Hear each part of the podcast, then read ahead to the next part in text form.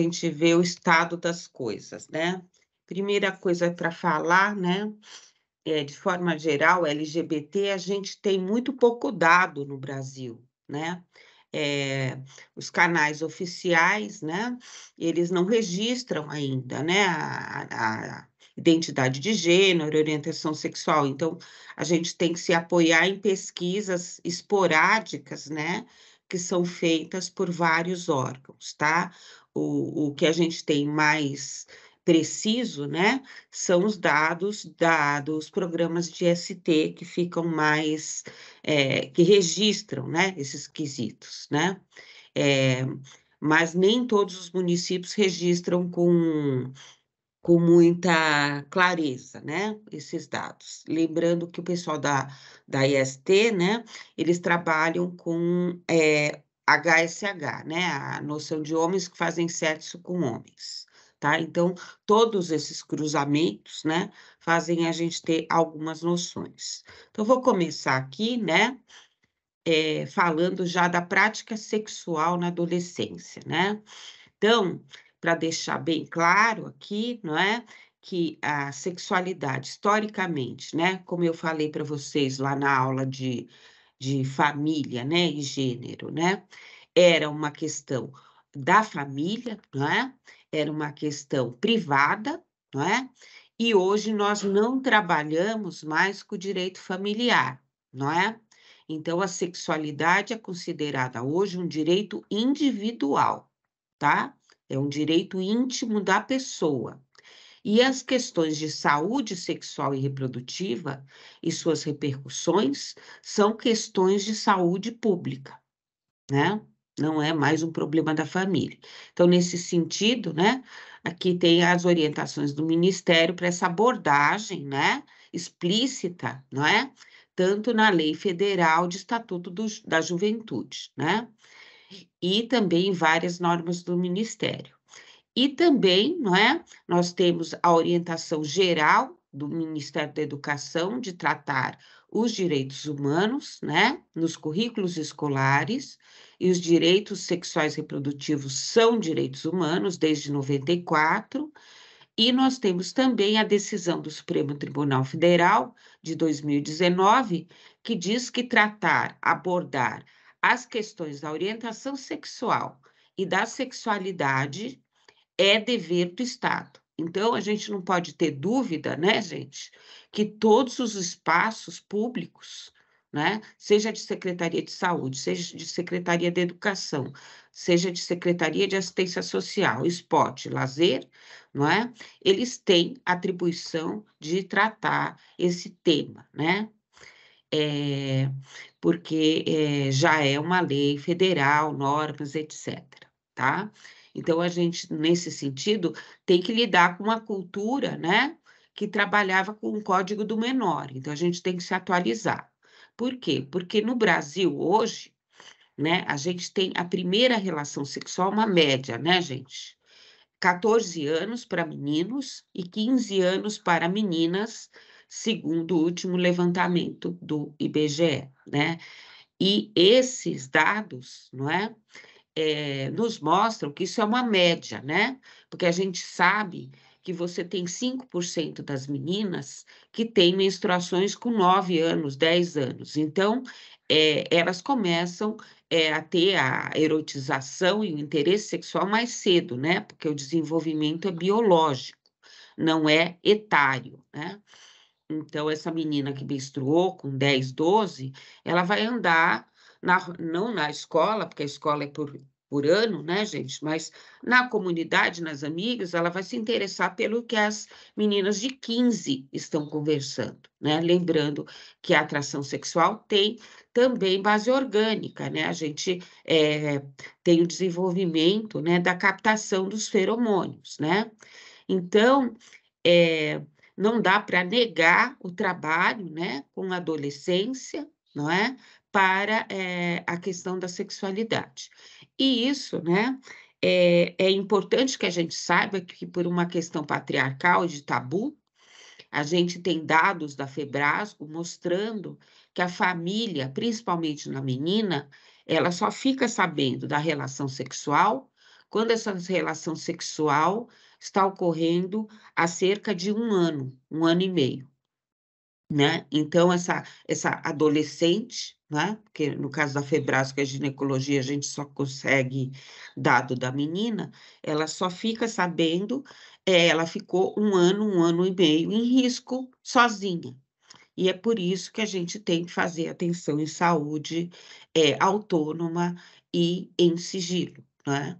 Para essas adolescentes poderem ter recursos preventivos, tá? Então, estou falando no geral Brasil, né? Bom, eu não vou ler todos os dados, né? Mas eu queria pegar 2022 aqui, depois vocês vão ter esses dados. Eu peguei no DataSUS, né? o que, que a gente tem né, no estado de São Paulo de gestação na adolescência. Né? São cerca de 24 mil né, até 30 mil casos por ano, em média. Então, eu queria comparar com vocês, né, quem é da saúde aí, né, porque a gente sabe que a mídia, né, gente, ela aborda os problemas por moda, né? Então, estava na moda dengue, só fala de dengue, não é? Estava na moda sífilis, fala de sífilis. Está na moda é, Covid, só fala Covid. Não é? Mas a gente sabe que a epidemia de sífilis continuou durante a Covid. Não é? E aí eu chamo a atenção que essa, vou, vou chamar assim, entre aspas, né? essa epidemia de gestações não planejadas, né? porque a gente sabe que 85% da gestação na adolescência é não é não quista, né, não planejada, né? Ela só passa a ser quista depois que a menina já está grávida. Ela é uma epidemia constante, não abordada pela imprensa, não está na moda, né, gente? Mas ela ocorre, né, anualmente. Então, para vocês terem base comparativa, a gente tem anualmente cerca de 5 mil casos de dengue, 6 mil casos de dengue, né? E de parto, né, de adolescentes, né, somando aí, não é? São 21.751 só de meninas de 15 a 19 anos e 771 de meninas de 10, né, a 14 anos, né? É, fora os abortos, né? Você tem os abortos naturais, espontâneos, né? E tem os abortos provocados que a gente pega hoje, por causa do Citotec, no SUS também, né? Então, você soma, né? Essa, essa média aí é uma constante, né? É, epidemia, vamos dizer assim, de práticas sexuais desprotegidas que a gente vê, verifica pelos dados, né? certo?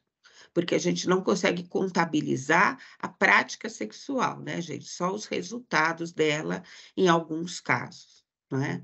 Então, chamar atenção nisso, né? É um problema sério, não é? é eu gosto de falar, né, que a gente faz comparativo com outros países, não é? Então, você tem, por exemplo, Cuba, Alemanha, França, Estados Unidos, não é? As idades de início da relação sexual são próximas a 15 anos também, não é? E eles não têm essa quantidade de gestação, né? Então, isso nos mostra que a questão não é a idade que se faz o sexo, mas o que, que está acontecendo que os adultos fazem, não é? Em volta dessa prática não é? Porque nesses países as meninas e meninos têm práticas com 15 anos também e não engravidam ou não têm tantos partos, né? Então mostra que a falha é nossa, tá? E não culpabilizar mais as meninas, né? Que é uma coisa muito machista que se faz. É, a prática sexual, né, gente? Ela também, obviamente, expõe, não é? as ISTs. Então, a gente tem aqui o dado, né? Peguei aqui, casos de HIV, né? De 15 a 25 anos, né? Adolescência e juventude, em 2022, 323, né? Houve uma queda em relação a 20, 2020 e 2021, pode ser que tenha havido, tá? Mas pode ser também, não é?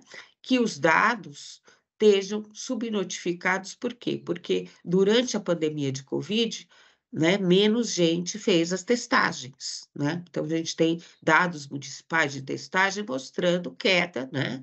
Porque a orientação era é, fique em casa, tá bom? Casos de sífilis em gestantes, né, de 10 a 14 anos, né? 47 casos, ou seja, né, se você tem meninas de 10 a 14 anos com sífilis, gestantes, é porque você tem muito mais meninas com sífilis nessa idade que não estão gestantes, mas que têm sífilis, não é? E, obviamente, rapazes, né, em torno dessa, dessas faixas, né, que, que ficam ou namoram com essas meninas, né? De 15 a 19 sobe bastante, até porque a idade da prática sexual, basicamente quase 99% chega com 18 anos já, com prática sexual. Então, a gente tem um quadro de sífilis diagnosticado aí muito alto também, 1.233 casos, que é também subnotificado devido à dificuldade dos testes nos anos Covid, tá? E isso resulta, né, só para a gente ter noção, não é? Não só em gestantes, né, mas em cerca de 400 casos, né, ano de bebês que nascem com sífilis, que nos mostra não só que a gente não está testando ninguém, né? Testou pouco, mas que testou as gestantes e teve dificuldade de fazer esse tratamento da sífilis durante a gestação. É, trabalhando com os municípios, né? A principal problema do tratamento que a gente percebe é a falta de adesão masculina, né? Então, o homem não fica grávido, não vai para o serviço de saúde, não é? Ele está infectado e vai reinfectando as parceiras, tá certo? Isso acontece, né, na população hétero e, obviamente, também está acontecendo na população bissexual e LGBT e todas as letrinhas, tá? Então, eu vou especificar agora, né, o que a gente tem é, de população LGBT em dados, né? A coisa primeira que a gente tem que falar são as exclusões, né? Exclusões da família, na escola, no trabalho, na comunidade, que essas exclusões, elas vão gerar, não é? Uma série de vulnerabilidades que levam a indicadores de saúde, né, gente?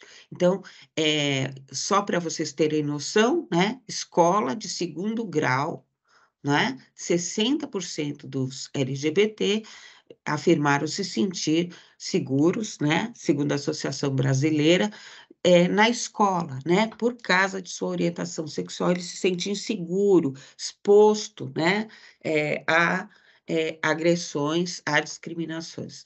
43%, né, se sentiam inseguros, né, por causa da identidade, expressão de gênero, né, mostrando que isso é um cotidiano, né, Lembrando que o ensino médio é, são pessoas de 14 anos, né, gente? Tá certo? Começa 14, 15, 16, 17, né? Tá? E 50%, 55%, né, afirmam ter ouvido comentários negativos, né? Então, mostra que a gente tem um grande trabalho para fazer e mostra também que a escola, né, e espaços jovens têm que trabalhar a questão da discriminação né? Porque, por incrível que pareça, gente, a gente ouve discriminação até de educadores, tá certo?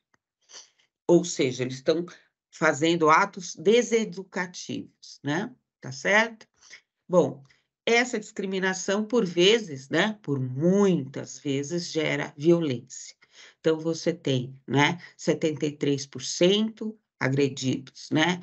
Verbalmente na vida, Veja o número de agressões na escola, como é alto, né? 68% agredidos devido à identidade, expressão de gênero, né? Ou seja, quase 70%, né? Convivências negativas, 27% agredidos fisicamente, não é? Ou seja, mais de um quarto, né? E isso é importante a gente saber, não é?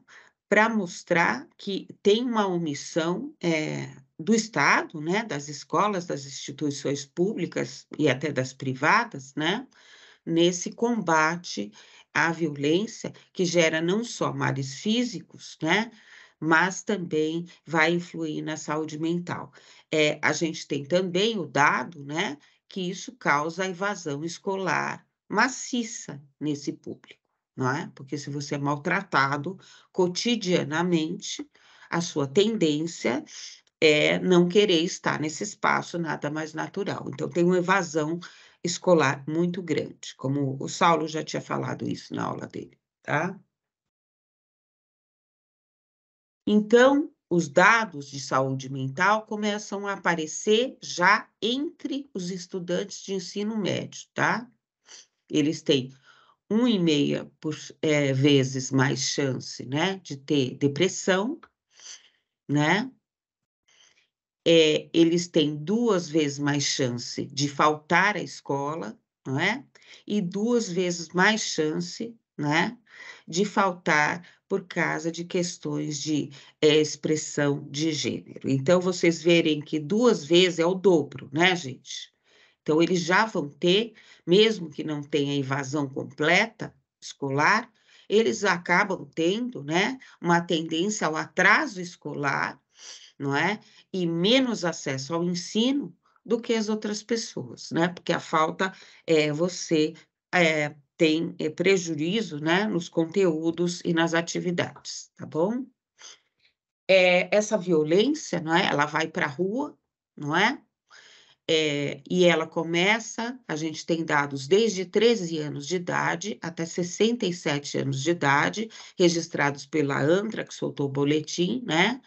Que é, são é, assassinados aí, não é? é? no Brasil, não é? E vejam que 7% dos assassinatos são de pessoas praticamente adolescentes, de 10 a 19 anos né? E os outros 30 são de pessoas jovens, de 20 a 29, tá?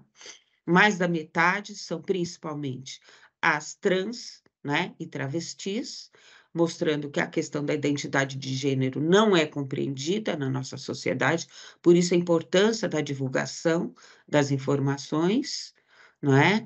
E a mais jovem foi uma travesti de 13 anos. Lembrando que a travesti, né, muitas vezes ligada até à exposição de rua pela prostituição, está constantemente, não é, exposta à violência, não só à violência é, de rua de estranhos, mas inclusive muitas vezes a violência policial, né? Lembrando que apesar da prostituição não ser crime no Brasil, não é? Você tem abordagens policiais até para fazer programa gratuito, né, que a gente verificou em é, casas de prostituição e na rua também, tá?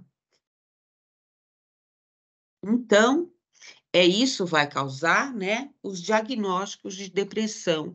E na Covid, né, obviamente, não é? Muita gente perdeu o emprego, eram empregos normalmente autônomos, né, gente? Esse pessoal trabalha, em sua maioria, autônomo, então eles vão é, ficar sem renda, não é? Eu, eu trabalho no centro, né, na Bela Vista, aqui em São Paulo, nós vimos vários é, travestis em situação de rua, não é? Perderam né, a, a renda dos seus quartinhos para conseguir se manter, não é? E houve, então, uma pesquisa, né? É, e verificou-se, né, pela ANTRA, que esqueci de pôr a origem, que durante a pandemia, não é? 30% da população LGBT é, sofreu de depressão né? E 47%, quase metade, de crises de ansiedade, tá? Aqui não tem o registro do motivo, mas a gente pode considerar que a questão do isolamento social, porque muitos desses já têm isolamento familiar, né? Não tem contato com a família, é, e também a questão de renda e de perspectiva de futuro, né? Lembrando que o Barong, ele distribuiu aí cestas, né, de alimento durante a pandemia, e grande parte era população LGBT e população em prostituição, né? Bom, pessoal, HIV AIDS eu peguei aqui, não é? A detecção, né, para cada 100 mil habitantes, não é? Você verifica que é, é uma exposição maior, né? Entre o público masculino, né? Lembrando que se trabalha é, com sexo biológico, né? De, de nascimento, sexo tradicional, vamos dizer assim, da certidão de nascimento. E aí, a partir desse masculino registrado, né? Que vai ter as diversidades sexuais, né? Lembrando que entre lésbicas, né, gente, a, a incidência de HIV é menor, não é? é a, a, menos que ela tenha é, relação é, com homens, né? Então, o que é mais comum em lésbicas são as vulvovaginoses, né? Tá certo? Então, você tem aqui, né, a via de transmissão, não é? Então, vocês vão ver a heterossexual, está com 92%, investigação, não é? E é, entre homens de 15 a 24 anos, né, a gente tem uma presença de HSH muito grande, né, nos dados, tá bom? Entre adolescentes e jovens, né, a gente tem cerca de 10 mil, né, que adoeceram pela AIDS, né, não só estavam infectados, mas chegaram a ter a doença, né, é, nos últimos 10 anos, né, de 2010 a 2020, né, é, a gente nota um aumento da taxa de incidência masculina, que é 1,2%, né, maior que a feminina, né, e é, nessa faixa jovem, né, que aumentou de 14,9 para 17,7 é, por 100 mil homens, né?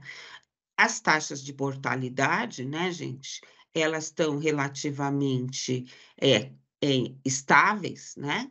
Mas é importante a gente salientar que ocorrem cerca de 2 mil casos de morte, né? Ano, né? Tá certo?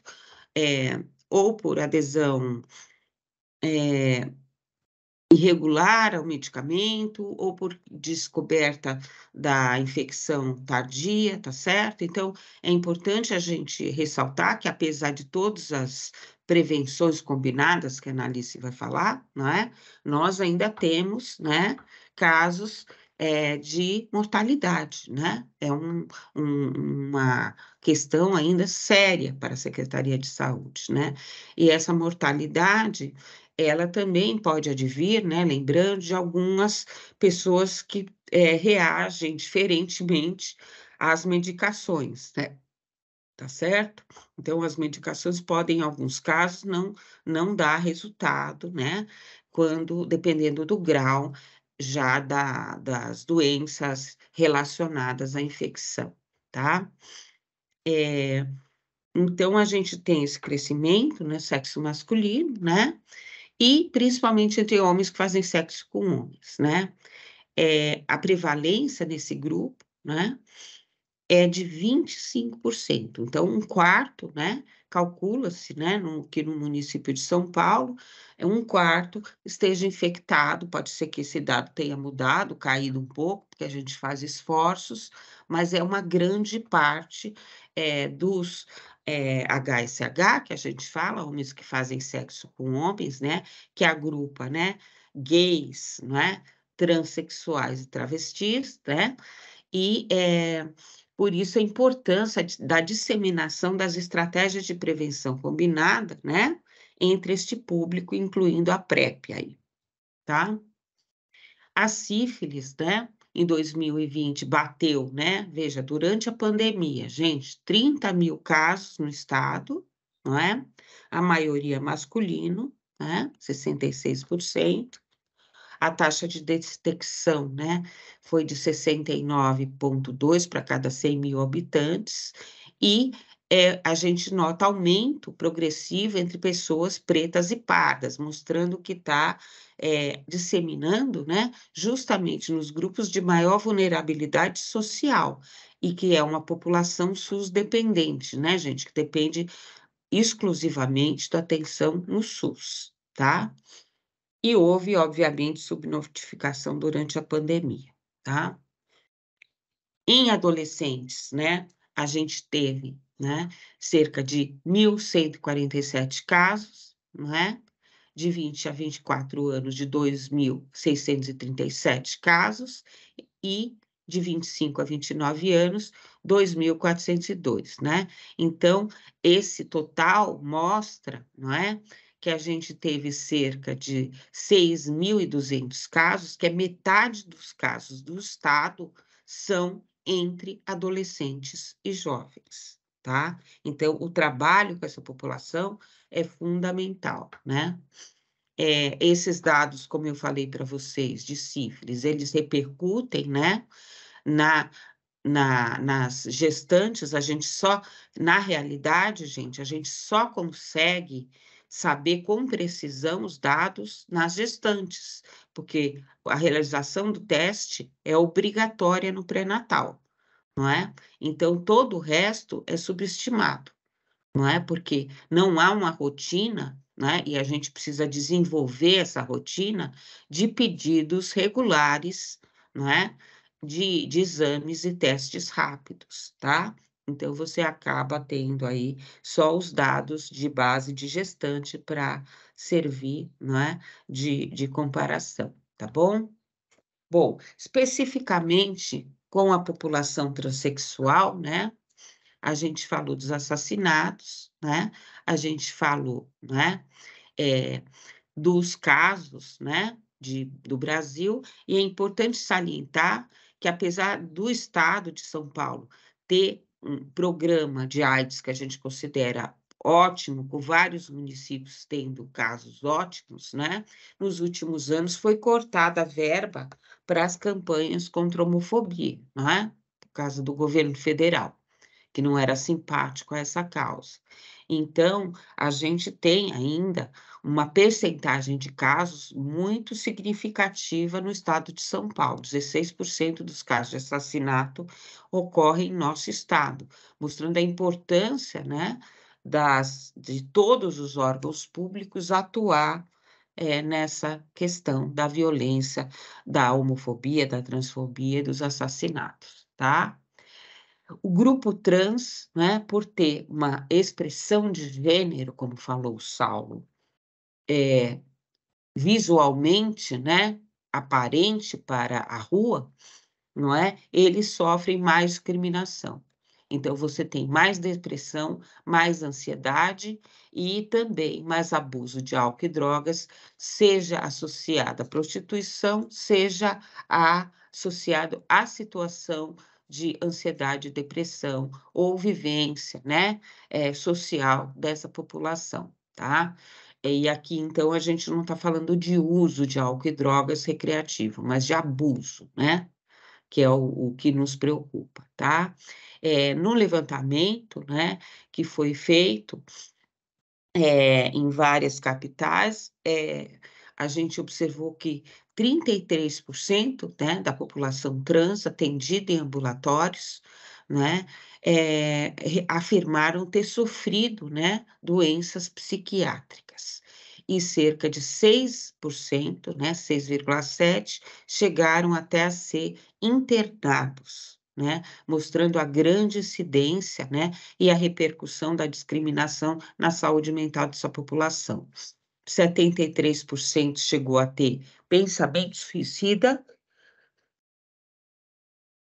É importante a gente saber que esses pensamentos suicidas, eles muitas vezes começam na adolescência, mediante a não aceitação familiar ou a sensação de culpa, né, por não corresponder às expectativas dos pais, né? E esses pensamentos suicidas, eles se transformam na prática, né, na vivência por 30% de tentativas reais de suicídio, tá bom? Tá? É, nessa população específica, a Covid aumentou o número de suicídios em mais de 30%, né?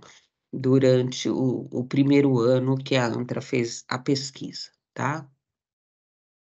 Em relação à saúde sexual, né?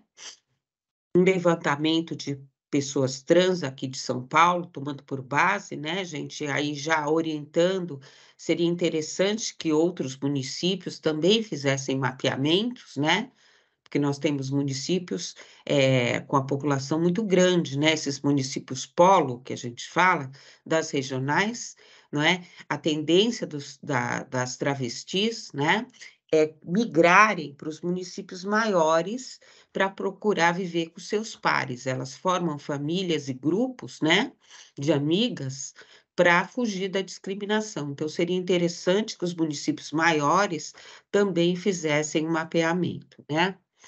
É, apesar, né, é, de, de 80%, né, frequentar o serviço de saúde, a gente ainda tem é, 20% que não acessou né, esse serviço, mostrando uma grande vulnerabilidade, né? Elas acessam para quê? Né? Acessa para acompanhamento, né? Ginecológico, né? Os transhomens, é, aparelho sexual e urologia, as transmulheres e também para a clínica geral e também muito para a clínica psicológica, que é uma demanda grande dessa população e que a gente não tem é, muitos serviços no estado, né, gente? A quantidade de serviços de saúde mental e principalmente, né, de, de acompanhamento psicológico é bem aquém, né, do necessário, tá? É, mostrou que metade está é, usando terapias hormonais, né? E, e, essa metade, né, gente, é, não está necessariamente usando terapia hormonal com acompanhamento médico, tá?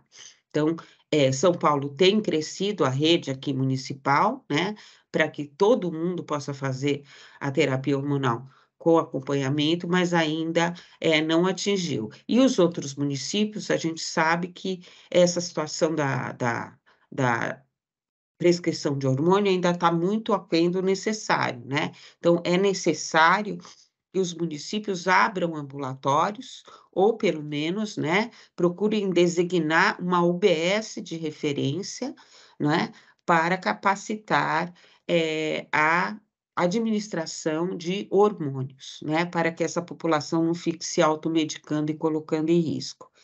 E aí, o, o, lembrando, né, que o CRT em São Paulo, ele fornece os hormônios e faz a orientação dos protocolos de administração, tá bom?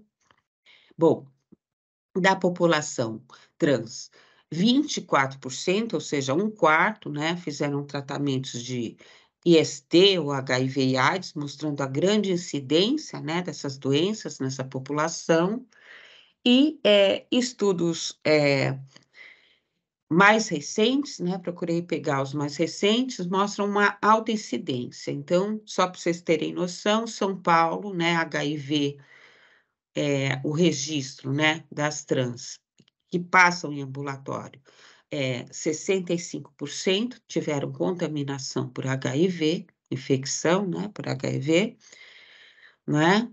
É, sífilis, né? A gente tem em Porto Alegre 35%, né? Não arrumei dados de São Paulo para a população trans específica, né? Mas a gente tem é, 5% de hepatite B, né? E 2,9% de hepatite C no município de São Paulo, entre a população trans, tá? Mostrando a alta incidência dessas doenças. Então, pessoal, esses dados é, objetivo aqui, não é? Foi fazer um panoraminha, né? Não fazer ninguém decorar, né?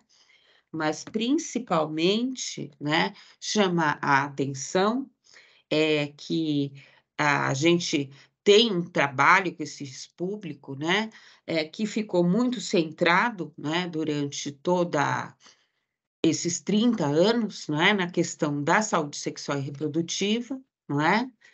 É, e principalmente da população HSH, né, de homens que fazem sexo com homens, é, mas a gente, apesar de ter reduzido a vulnerabilidade, a gente ainda tem muito trabalho para fazer nessa área. E uma área que nós precisamos bater, né, é, com ênfase nesse trabalho, é a saúde mental. Né? A saúde mental tem que estar associada às prevenções de saúde dessa população é, e também à saúde sexual, tá bom? É isso, vamos lá. Sandra, tô vendo aí é um, mil Oi, coisas, né? É, tem, tem, na verdade, poucos comentários, mas é que os dados são tão assim, a gente fica prestando muita atenção, né? Eu estava aqui muito atenta também. Eu acho que você fez, é, eu talvez você possa até falar mais um pouquinho sobre a importância da gente que trabalha na saúde ou na educação fazer uso do, da, da vigilância epidemiológica, né? Fazer essa consulta para planejar as nossas ações. Você quer falar mais um pouquinho sobre isso, Regina?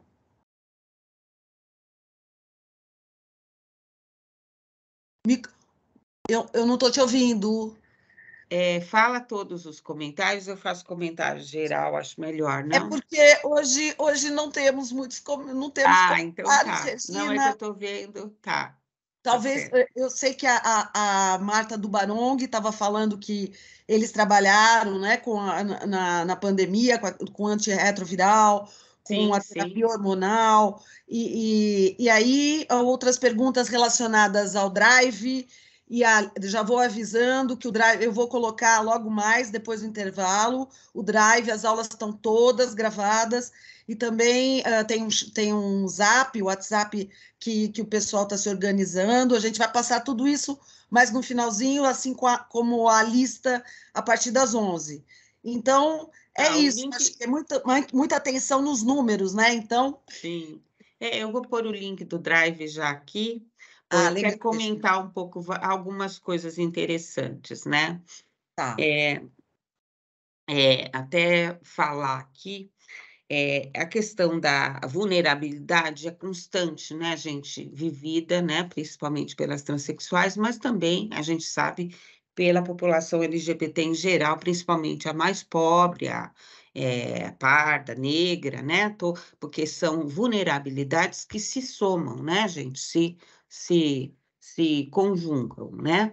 E essas vulnerabilidades fazem a importância de a gente ter o, o, máximo de registros sobre essas questões, né, gente? Então, a gente precisa é, salientar a importância dos indicadores de saúde, não é? Que os serviços é, façam né, os registros de vigilância sanitária corretamente, e que as vigilâncias sanitárias dos municípios sejam valorizadas, né? Porque elas dão a base para a gente fazer o trabalho cotidiano e verificar os problemas, né?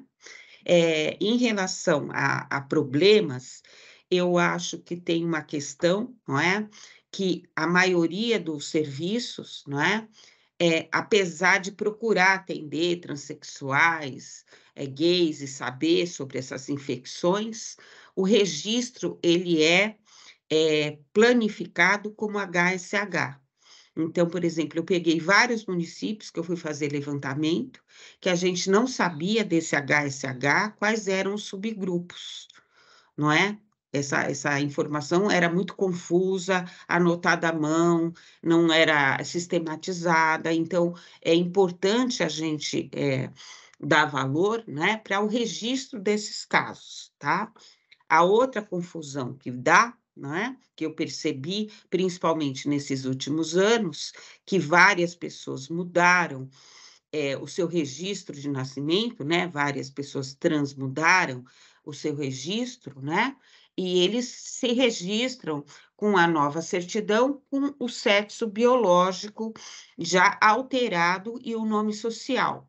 Então, é, esse HSH, que antes marca é, essa transexual ali, ela pula para o grupo de mulheres, entendeu? Então, nós temos que resolver isso também na questão da DST, tá? Porque se você antigamente o HSH pegava todas as trans, hoje vários casos de sífilis e HIV estão sendo registrados como mulher não é? E fora do grupo HSH, porque ela apresenta um, uma certificação, né? uma, uma documentação de mulher. Então, para nós é, para ela, né, em, em, relação à cidadania. Isso é um grande avanço, mas para nós ficou mal resolvida a questão da, da contagem, né, desses dados, tá bom? É, outra coisa que eu queria falar, essa vulnerabilidade é tanta, não é? Que toda vez que você tem qualquer mal social maior, desemprego, né? É, pandemia ou o que for, crises, né? É, é a população que está embaixo que sofre mais. Então, ju justamente os mais vulneráveis que vão sofrer mais. Então, isso mostra, né? Por isso que foi interessante o trabalho do Barong, que é, não só a distribuição de cestas de alimento foi específica e mu houve muita demanda desses grupos, né? HSH e também trans especificamente, mas toda a população LGBT, não é? É, LGBTs de periferia mesmo, que estavam praticamente passando fome, houve casos assim na entrega da, da cesta dos Barong, né? Mas também a atenção à continuidade do uso do medicamento, que foi uma coisa que eles associaram ao projeto. Por quê? Porque com a pandemia, né? Muitas pessoas não estavam indo buscar os antirretrovirais. Então, eles promoveram uma entrega domiciliar. Então, para ficar atento também, né? Municípios que tenham poucos casos, né?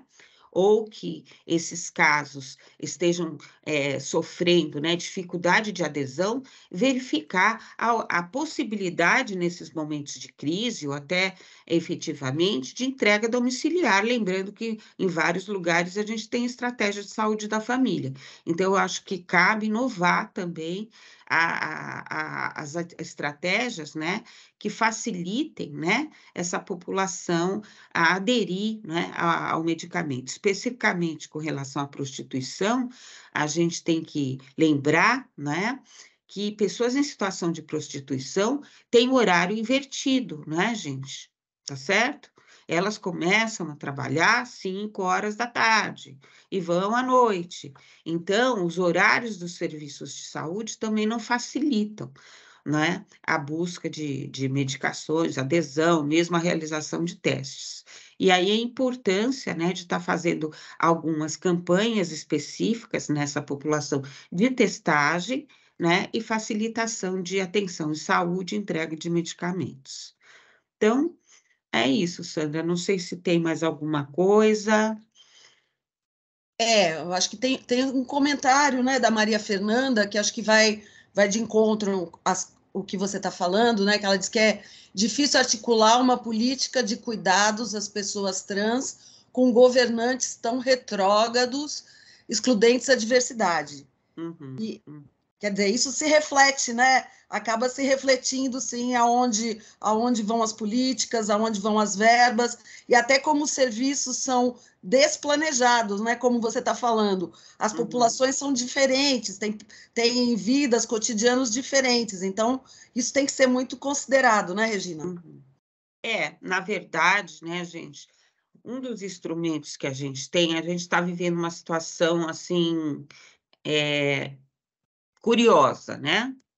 A gente tem uma cultura popular ou, e até pública, né, de algumas prefeituras, que é mais conservadora do que as normativas federais e estaduais, tá?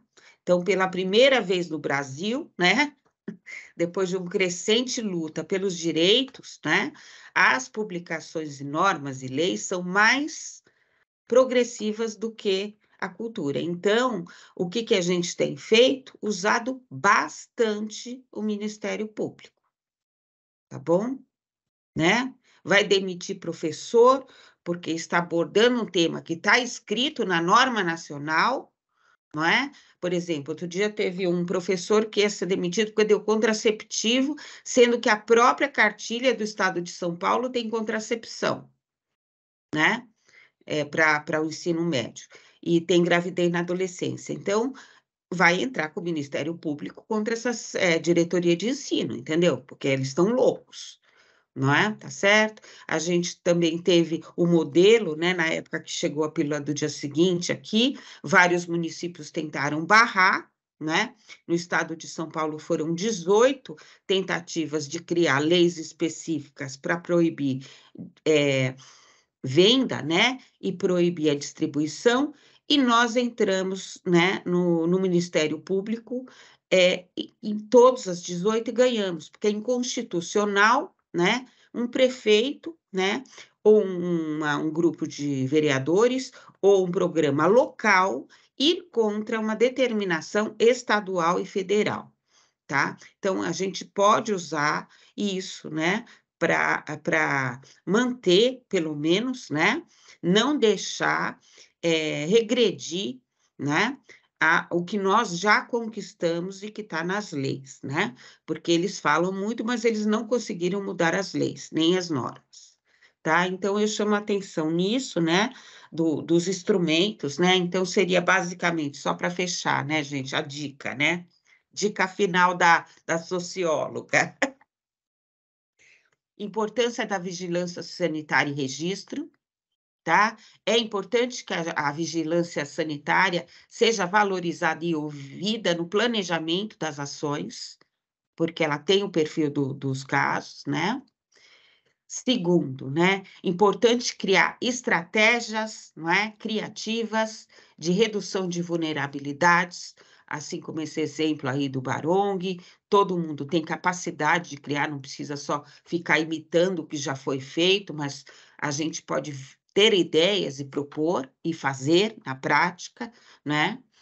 É, eu falo que nos pequenos municípios isso é muito legal, porque você acaba conhecendo todas as pessoas e serviços pessoalmente, né? Tá bom? É, e também, né, gente, a gente é, se pautar nas normas e leis progressistas que estão publicadas, né? Por isso que a gente teve a preocupação de no Drive estar tá pondo tudo isso para servir de apoio para os funcionários da saúde, as secretarias utilizarem, não é? Em casos é, de, de é, conservadores culturais, etc.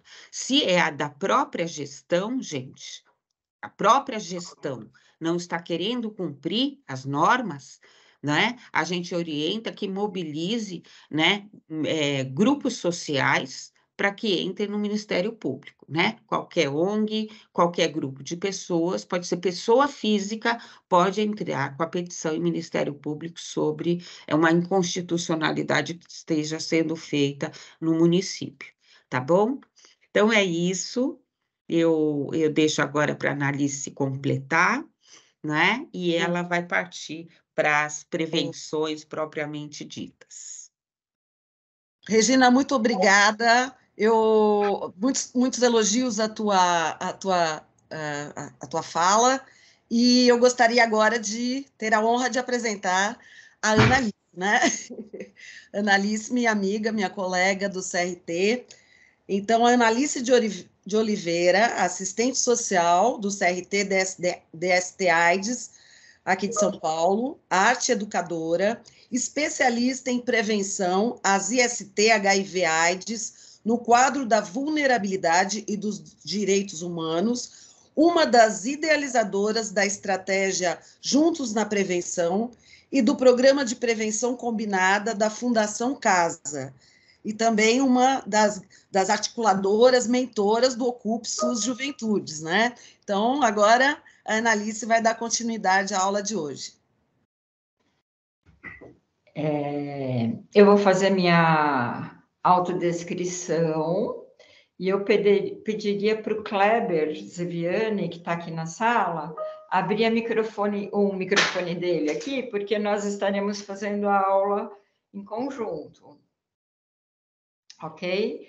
Eu sou Analice, sou uma mulher cisgênera branca, tenho cabelos brancos ondulados, médios, sou assistente social do CRT da ST tenho 18 anos, dentro dos meus 54 anos, tá? Estou com uma camiseta branca, com o símbolo do SUS, que é azul, uma blusa de frio, porque aqui está frio onde eu estou, né? Uma blusa verde. E no fundo é um fundo cinza, uma parede cinza. E nós vamos continuar aqui essa explanação maravilhosa da Regina, né? Que a Regina nos trouxe a realidade nua e crua e o porquê que a gente tem que investir muito no trabalho de saúde sexual e reprodutiva e especificamente né, no, no que a gente vai trazer aqui, né, Kleber? Com prevenção combinada é, de HIV e outras ISTs. Então, eu pediria agora para o Kleber se apresentar também.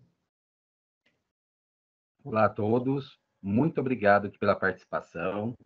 Né? Eu, eu estou bastante feliz porque a gente está perdendo a grande influência né, que, que esses comentários, que esse curso está tendo.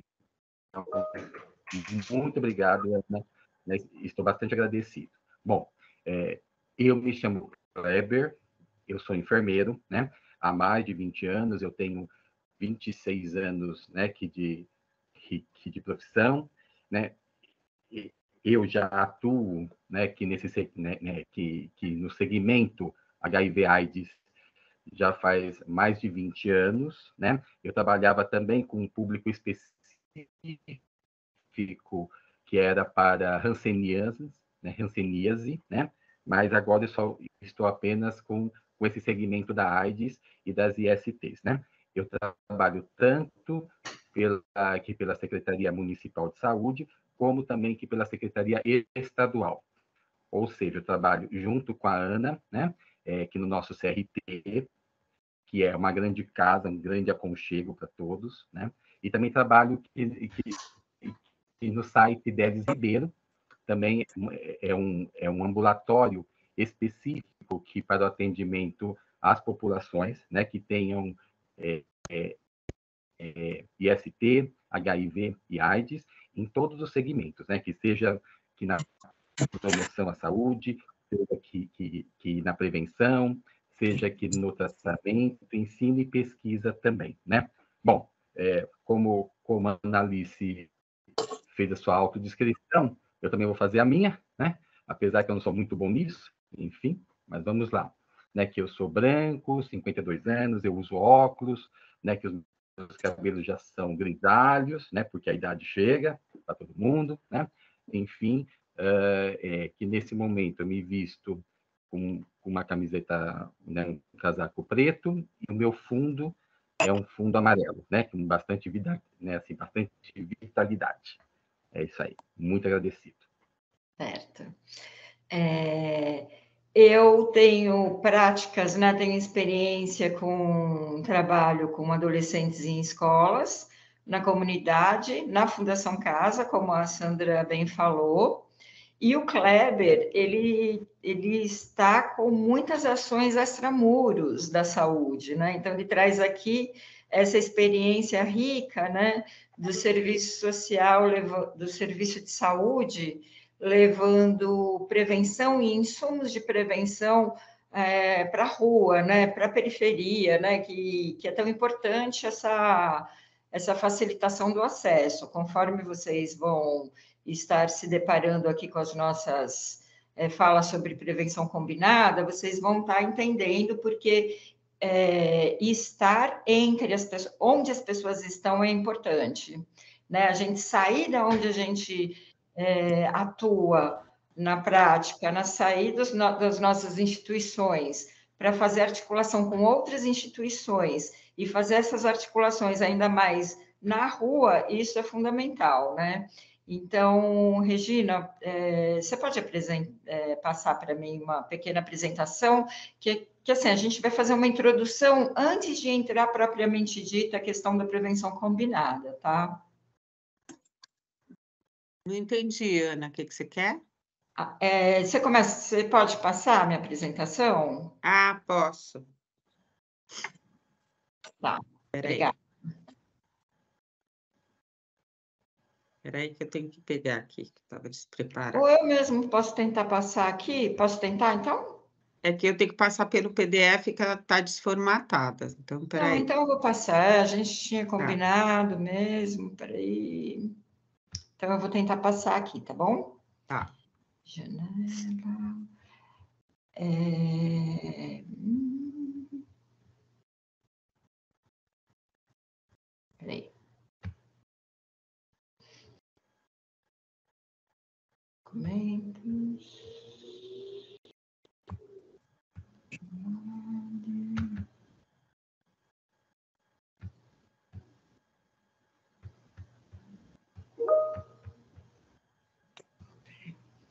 Não está mudo, não, é que nós estamos, eu estou tentando colocar a apresentação, então a gente deu uma parada de falar, mas eu estou tentando aqui. Pronto.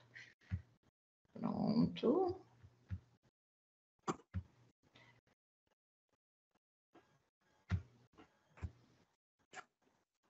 Ué, não estou conseguindo. Deixa que eu ponho, então, vai. É, não estou conseguindo aqui, Regina. Não sei o que está tá acontecendo. Janela. Ah, tá, peraí, pronto. Vou tentar, tá? Tá. Daí vocês me falem se deu certo.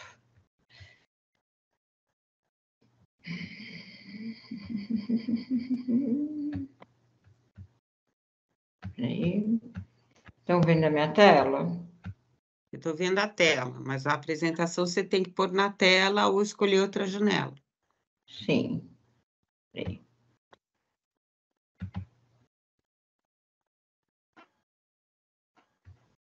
Pronto?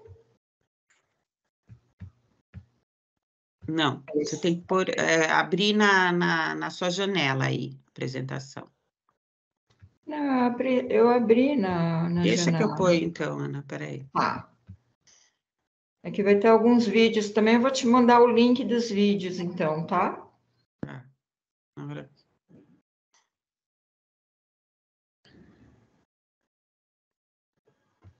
Peraí. É... Que eu estou só tentando pôr inteiro. Tá. Pronto. Pode colocar pelo PDF mesmo? É, eu vou pôr pelo PDF, já está aqui. Sim. Pronto. Daí eu te mando os links, tá? É, então, estaremos aqui, né, dando continuidade o que a Regina falou, né, sobre juventudes e acesso ao direito à prevenção combinada na perspectiva de saúde sexual e reprodutiva.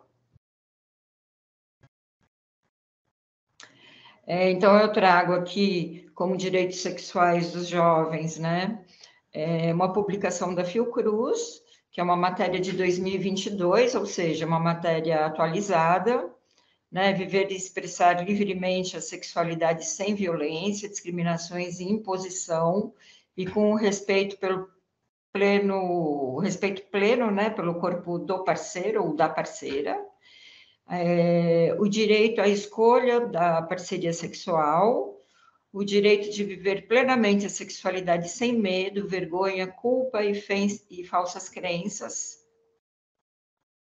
viver a sexualidade independente de estado civil, idade ou condição, escolher se quer ou não ter relações sexuais, expressar livremente sua orientação sexual, a heterossexualidade, homossexualidade, bissexualidade, entre outras, ter relação sexual independente da reprodução.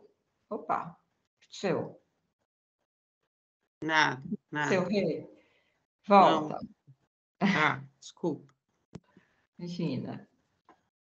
Oi? Entra aí a política da saúde mental, que, que também tem tudo a ver com o que a gente vai falar, mas é, se você puder voltar.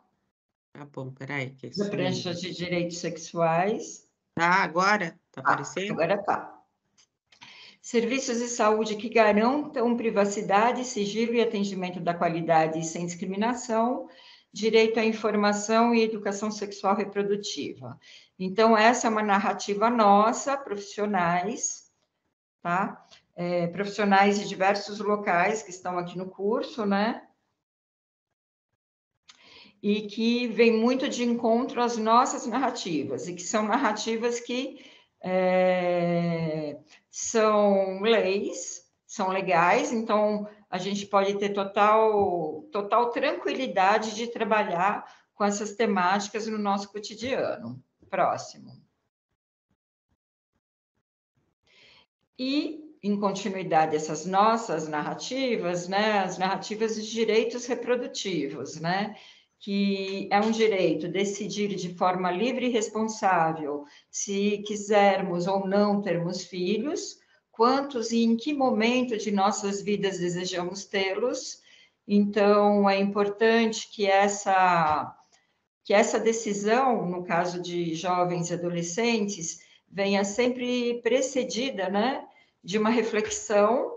Então, a gente só consegue fazer, é, a gente só consegue levar essa reflexão antes né, da, dos adolescentes e jovens é, estarem de fato nessa situação né, de estar gerando um filho. Né? Então, alguém só pode planejar se antes é, tem essa condição de ter essa reflexão. Então, vejam vocês como é importante a gente estar na escola e nos espaços de sociabilidade das juventudes para que a gente promova essa, reflexão, né?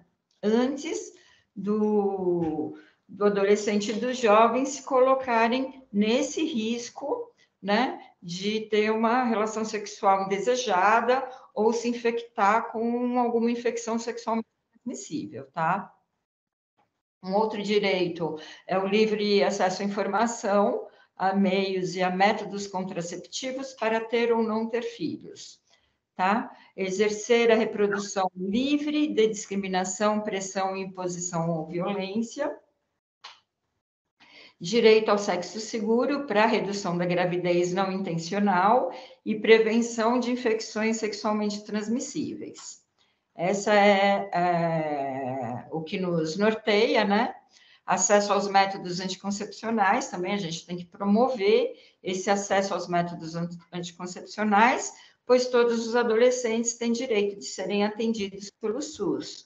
Né? Então, esses métodos, eles devem estar na unidade básica de saúde, né, que é atenção primária nos territórios, e devem estar acessíveis também. Então, essas é, é isso que nos é, é, inspira, né? São esses direitos sexuais e reprodutivos que nos inspira. Próximo.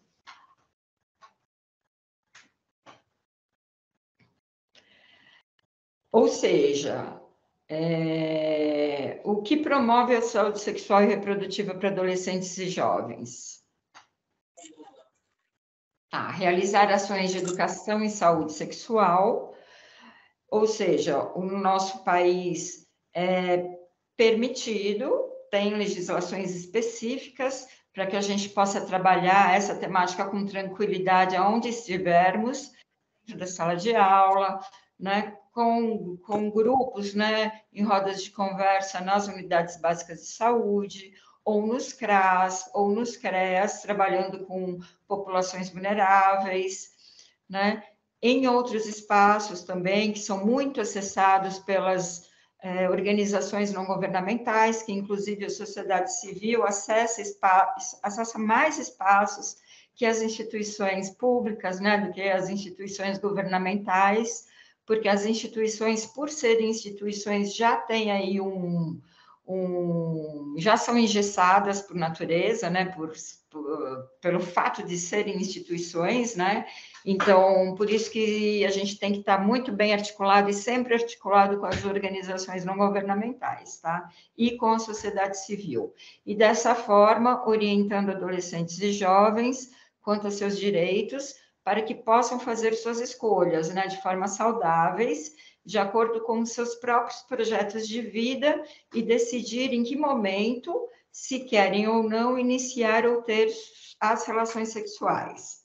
Os profissionais devem estar preparados para atender essas necessidades dos adolescentes, para que participem das questões relacionadas aos eventos sexuais reprodutivos em um contexto de solidariedade de escolhas partilhadas com suas parcerias ou parceiros. Essa definição, né, é, a gente traz aqui de uma publicação do Brasil, do Ministério da Saúde, da Secretaria de Atenção e Saúde, Departamento de Ações Programáticas e Estratégicas, cuidando de adolescentes, que são orientações básicas para a saúde sexual e saúde reprodutiva, do Ministério da Saúde, uma publicação atual que foi feita em 2018. Então, vejam vocês, a gente, é, frente a um governo, a governos conservadores, né, a posturas go, é, conservadoras de Estado, a, é, nós estamos amparados por uma legislação, então não é preciso, né, a gente dar tanto eco como a gente dá para falas que confundem a cabeça das pessoas, na verdade. Né? Nós estamos que estar é, inspirados o que a legislação nos permite fazer. E a legislação nos permite, de fato, como vocês estão vendo aí, é uma publicação de 2018. Essa publicação estará no, no nosso drive. Então, podemos trabalhar com esses componentes de uma forma tranquila. E essa é uma narrativa nossa, profissionais, profissionais de saúde, profissionais de educação, profissional, outros profissionais que estão aqui presentes também, que tem vários, né? Eu até fiz uma lista aqui, né? A gente tem é, professor, tem diretor, tem a, a própria gestão está aqui participando, né? Temos os orientadores sócio é, educativo da Fundação Casa, farmacêuticos, monitores, dentistas, agentes comunitários de saúde, visitadores sociais, visitadores de saúde, é, escolas é, que atendem né, o Fundamental 1, 2 e ensino fundamental, representantes de EJA, temos profissionais, inclusive, né, queria até saudar aqui os profissionais da Fazenda Esperança de Guaratinguetá, que realizam um trabalho muito importante né, de tratamento de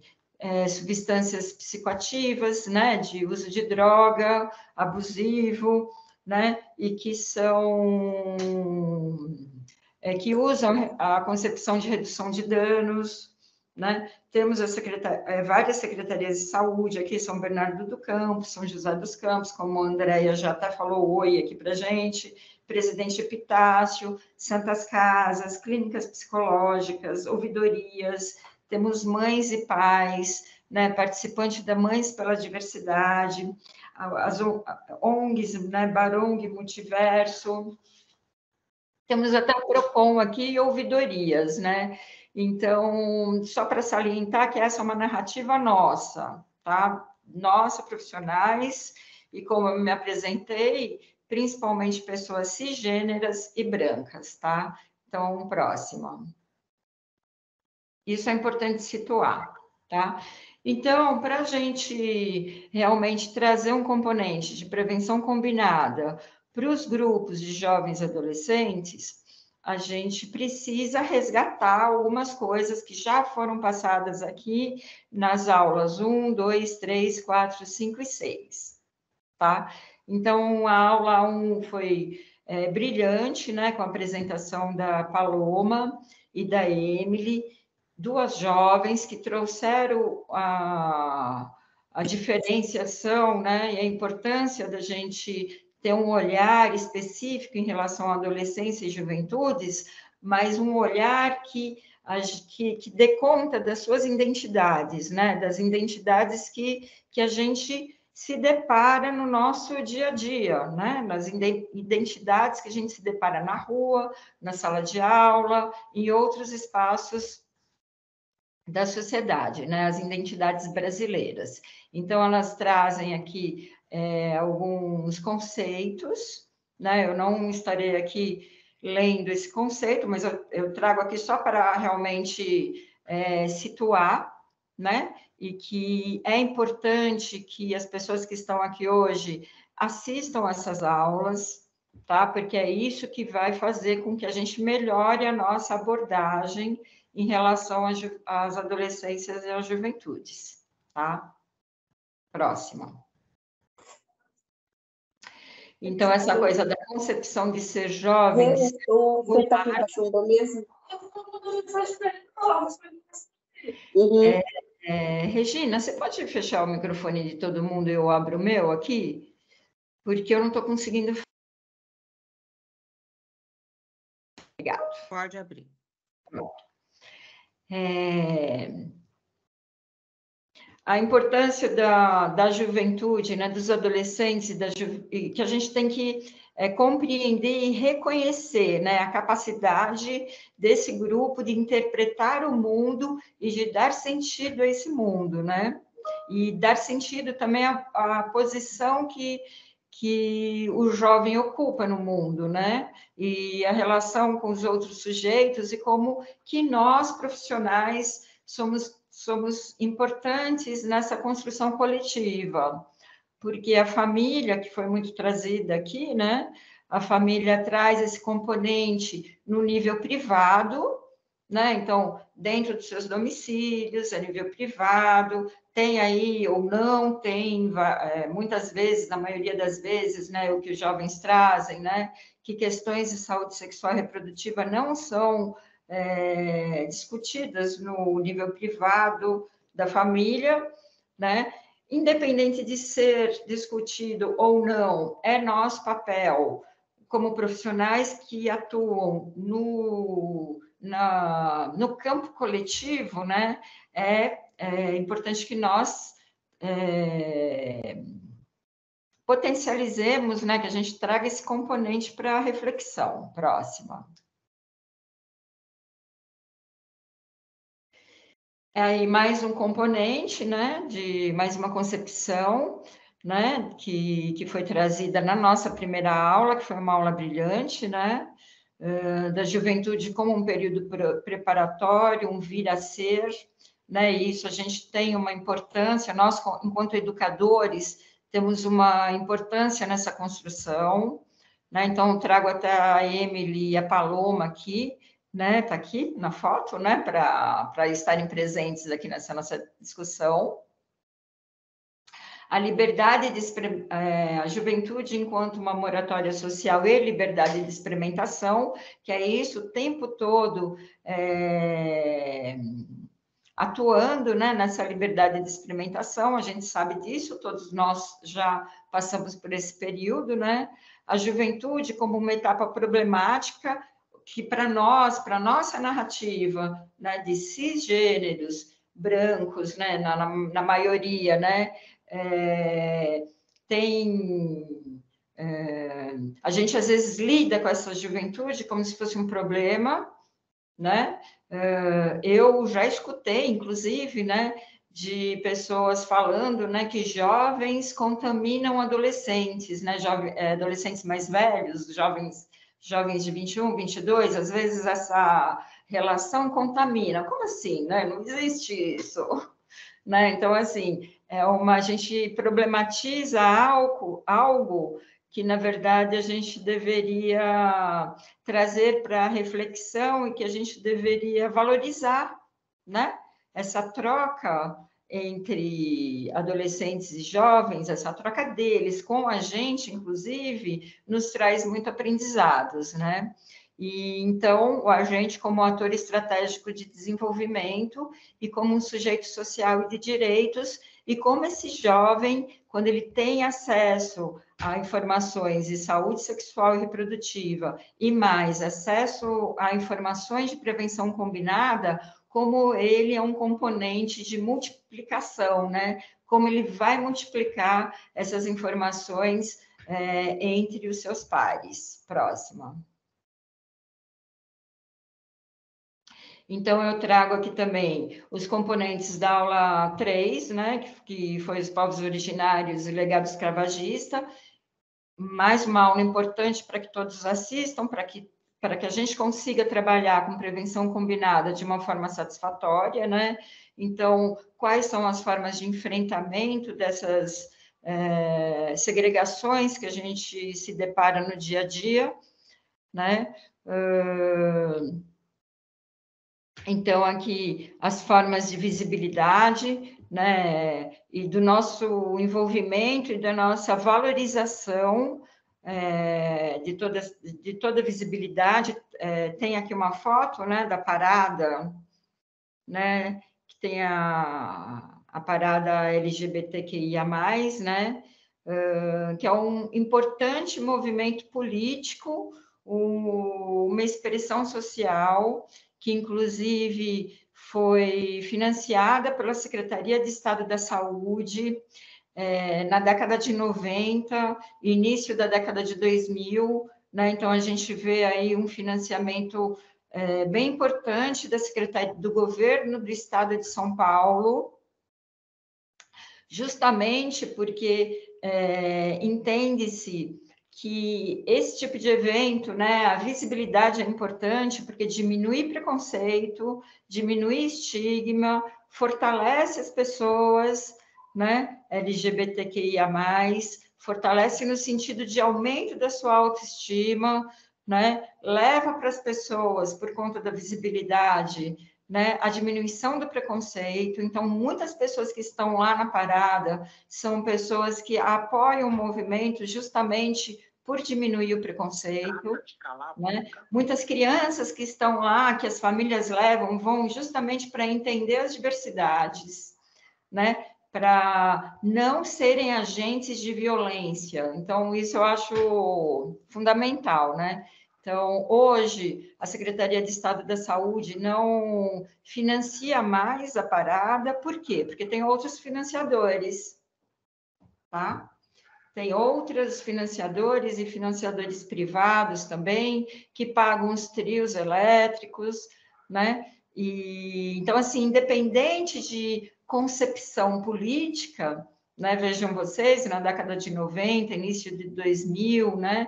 A gente passou por vários governos, né?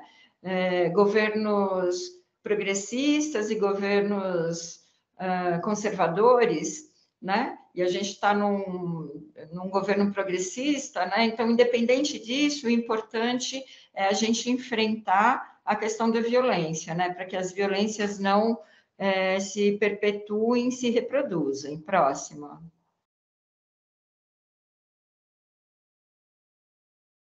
E daí eu trago aqui uma contribuição do Saulo, né, da aula 5 de identidade de gênero e orientações sexuais e pertencimento, que ele traz um estudo de Kinsey, que inclusive foi o estudo que originou a escala de Kinsey, né? E que é, esse estudo não tinha essa prerrogativa de fazer um levantamento de quem era gay, de quem é homossexual, né? uh, de quem é heterossexual, mas tinha mais uma, um objetivo de, de trazer qual era a relação sexual, as práticas sexuais, né? Então, é, foi perguntado para a população qual era a sua relação sexual naquele determinado ano, isso década de 60 e 70, tá? e 50% respondeu relações heteroexclusivas, né? E 4% homoexclusivas. Então, 46% da população, vejam vocês, dessa população que foi estudada, é, varia aí entre o predomínio hetero-homo incidental, ou seja, as pessoas se identificam como hétero, mas praticam é, relações sexuais homossexuais, né, com pessoas do mesmo sexo, ou homo eventual, ou homo e hétero da mesma proporção, ou, hétero, ou predomínio homo, mais héteros, hétero eventual, ou hétero incidental. Então, isso eu trago aqui para até para falar da, da categoria de HSH que a Regina trouxe, que é uma categoria epidemiológica, né?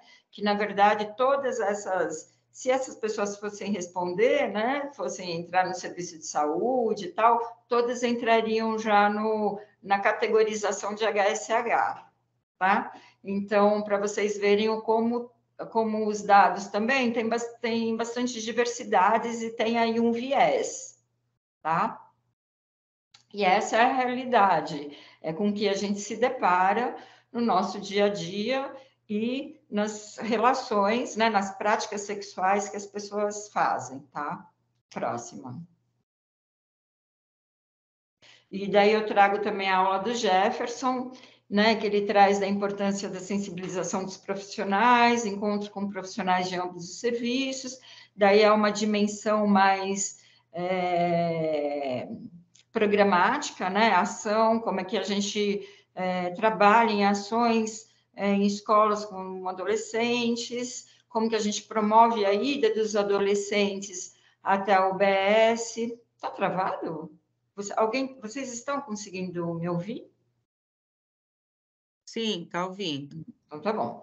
O processo de discussão dessas práticas, da continuidade dessas práticas, né? Então, só também falar que, eu não, que a gente não vai se atentar aqui é, é, especificamente com essas coisas tão importantes, né, com essas articulações tão importantes, porque isso a gente vai estar falando na última aula, no dia 3 de julho, próximo. Mas que tudo depende da prevenção combinada, tá?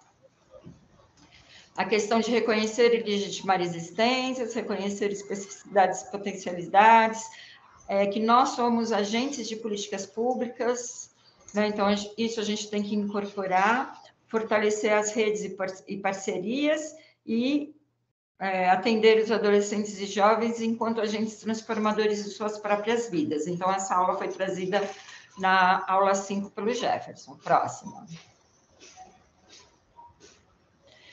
Né, o, qual o lugar que as juventudes LGBT ocupam? Né? Então, o acesso à saúde restrito e insuficiente, 70% da população trans não concluiu o ensino médio, cultura marginalizada, 131 pessoas trans foram assassinadas no Brasil, 13% das mulheres trans e travestis possuem empregos formais no mercado de trabalho. Então, isso conversa com os dados que a Regina trouxe e nos mostra também popula as populações, os jovens, que a Emily e a Paloma falaram que são conhecidos como nem-nem, que nem estão na escola, nem estão em outros espaços, né? Então, onde estão esses jovens? E daí eu vou trazer um outro componente aqui de, do, do nem-nem, que é aquele nem-nem que a gente é, traz, é, que a gente rotula, né? Que a gente rotula e que está realmente dentro da sala de aula, que está nos espaços que a gente tem contato. Próximo.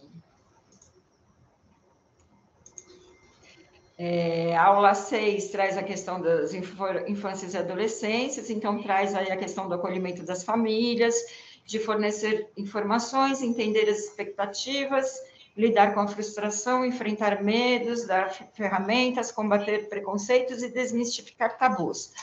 Antes desse acolhimento da família, todos esses itens, nós, enquanto profissionais de saúde, né, profissionais da assistência social, profissionais da Fundação Casa, profissionais de outras instâncias, né, profissionais de educação, a gente tem que é, na verdade, superar essas barreiras. Né? Nós temos que e lançar mão dessas informações, entender essas expectativas e lidar com a nossa própria frustração, enfrentar os nossos medos de falar sobre é, saúde sexual e, reprodutiva, combater os preconceitos e desmistificar esses tabus. Isso para poder chegar nos jovens nos adolescentes e nas famílias, tá? Próximo. E daí, por fim, na aula passada, né, é, os próprios jovens trouxeram os componentes, né, de as suas falas, né, as suas vivências. Então, o Jean, a Regiane, a Riana e o Lili, próxima trouxeram, então, alguns avisos para a gente de como a gente tem que atuar, né? Então, pensar gestação dentro de uma exclusividade cisgênera, de mulheres cisgêneras, é um problema. Então, a gente pensa em saúde sexual e reprodutiva, né? principalmente saúde reprodutiva em mulheres que têm útero. Né? Então, a gente tem que pensar em mulheres que não têm útero e em homens trans que têm útero, e daí não são cisgêneros, né? Ou seja, nós, pessoas cisgêneras, a gente tem que ter esse olhar para que prevenção combinada fale com todos. Tá? A gente trabalha com prevenção com todos, não só com, com, a, com aquela cisgeneridade, com a heteronormatividade, com, a, com quais nós fomos construídos, tá? questão da redução de danos, quais as estratégias que lançamos né, e compartilhamos com os jovens para, de fato, reduzir os danos. Né? Será que estamos. É, isso foi fala deles, tá, gente? Será que estamos preocupados em trazer uma discussão de sexualidades e gêneros, questionando quanto as pessoas cis, principalmente brancas, que é isso que eu estou falando aqui, né, têm se questionado o que é ser cis, né, o que significa ser cisgênero nessa sociedade transfóbica, tal como se questionar o que significa ser branco nessa sociedade, o que significa ser branco e racista, é, e, e, como que a gente vai trabalhar questões de prevenção combinada com grupos de jovens nas rodas de conversa com esses componentes. Então, isso a gente precisa nos deparar para a gente melhorar a nossa abordagem, né? Será que a gente tem produzido esse conhecimento desse lugar?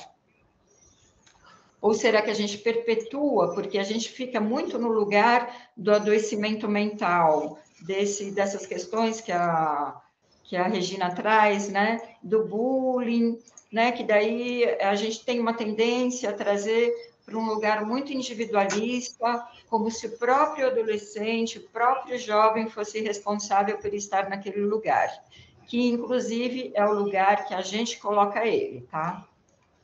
Próxima. Como a gente consegue romper com essa lógica que para a gente é universalizante e que impregna todos com essa marca da violência, inclusive nós, né?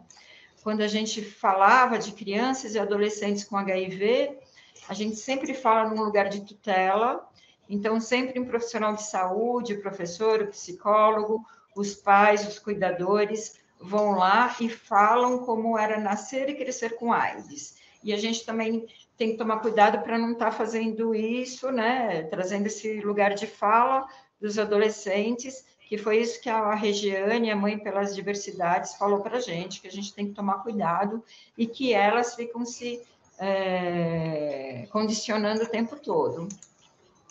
Né? Justamente para promover a autonomia e reconhecer que, que os adolescentes e jovens, principalmente trans, né, tem, é, tem essa intelectualidade para falar sobre suas próprias vivências. Então, a gente tem que respeitar como pessoas, e aí envolve todos os adolescentes. E não é, para a gente superar né, essas falácias românticas que a gente tem, né, de ideias salvacionistas do amanhã, né, porque a gente acha que a gente está se organizando para que amanhã as coisas melhorem. Mas pensar, pensar no hoje, que os adolescentes e jovens são hoje, eles são agora e precisam dessa nossa atenção nesse momento. Próximo.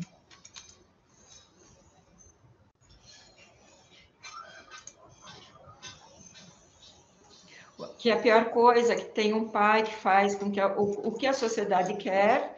Então, o tempo todo a gente está num local onde a sociedade, é, a gente reproduz o que a sociedade reproduz nas violências que a sociedade reproduz.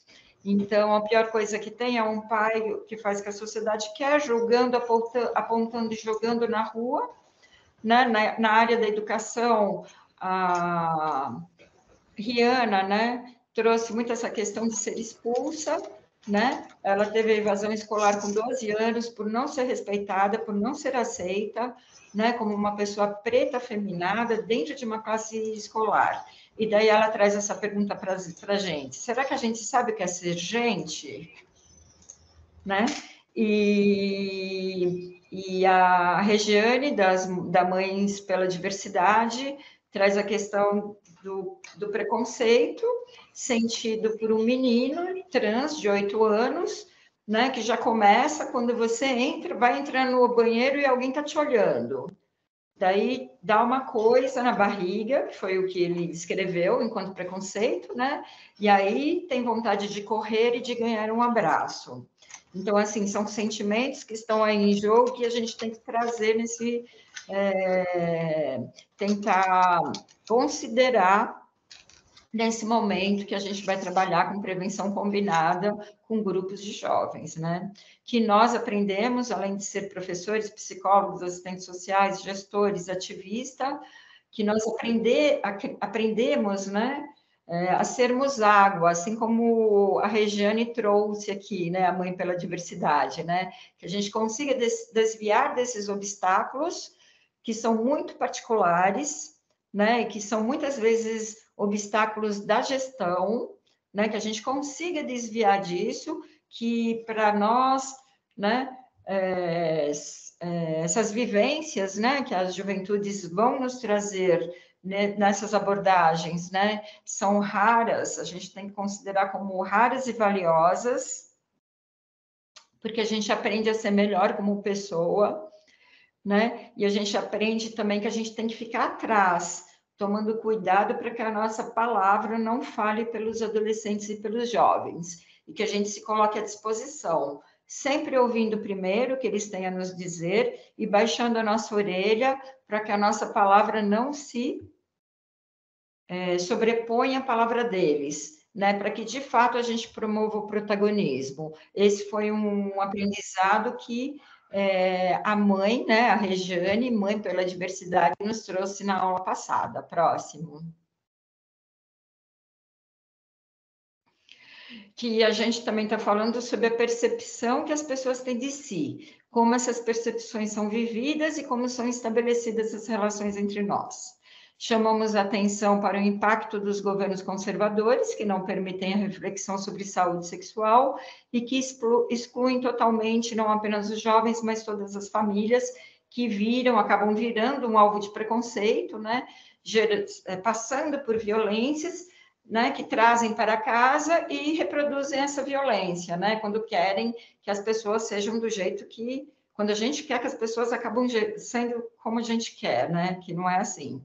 Próxima.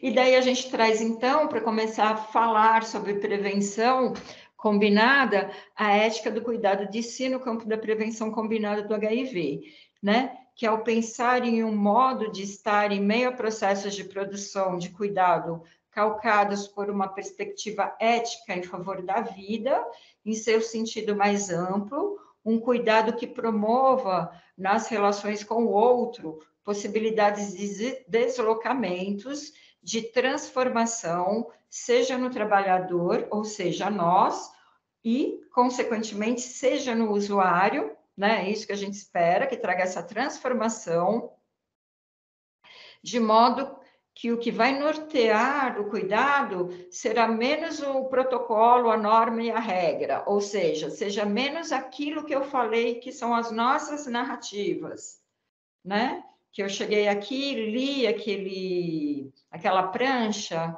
né? E que isso não faz sentido para as juventudes e para as adolescências, faz sentido para nós, profissionais de saúde, né? E mais que a gente traga mais a possibilidade de criação que se abre no fazer em saúde a partir de cada encontro, que é aquele componente, né, e aquela prática que a Emily trouxe na primeira aula do território do sensível, que eu vou estar falando aqui mais sobre isso também.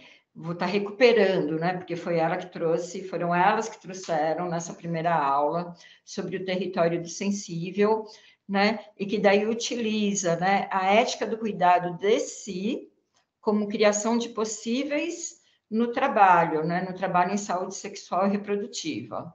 Tá, esse artigo já é, a gente já vai colocar lá no Drive, tá? E daí eu vou pedir para a gente parar aqui, 10h41, tá?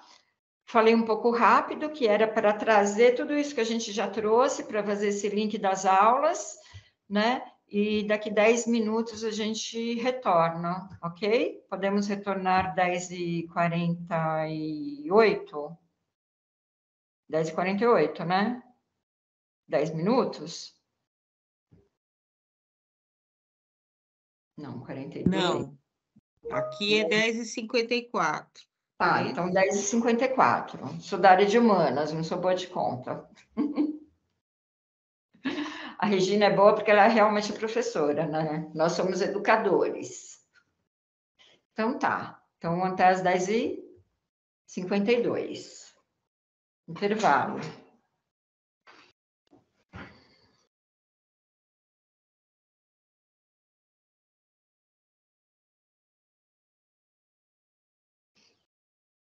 Voltamos?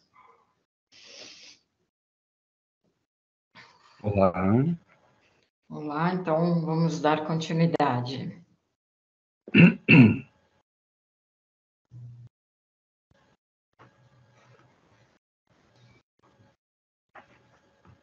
Podemos começar, Rê? Então. Vamos lá.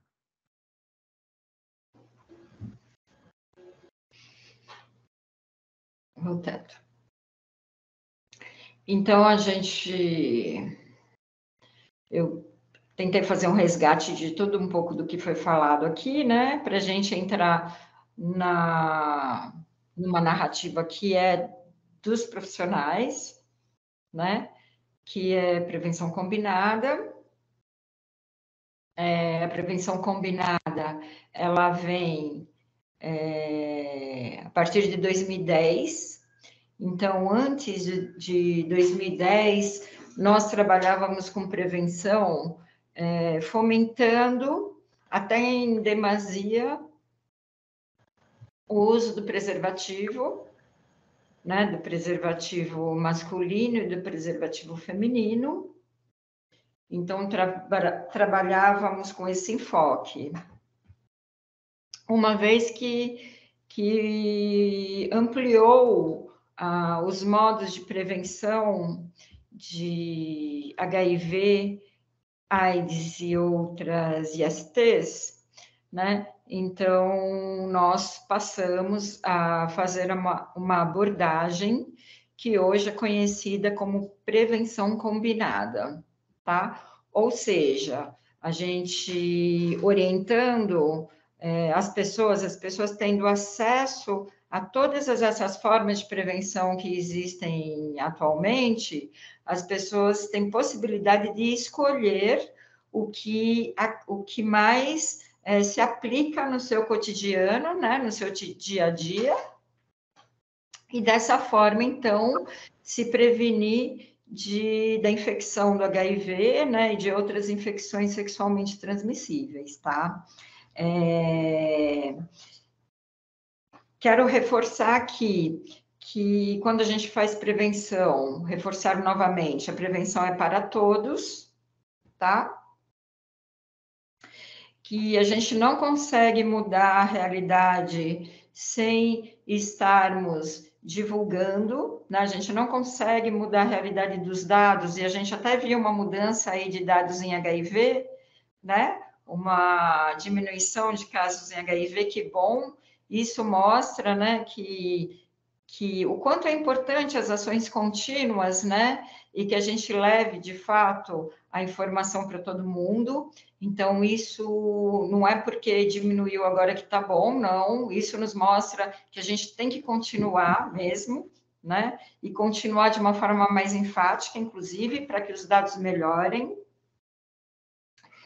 E quero reforçar aqui também que não é mais nossa prática a gente trabalhar com algo seriado, mostrando as fotos das doenças, Tá? Isso é uma coisa, é uma informação muito importante de atualização, que atualmente muitas pessoas acham, né?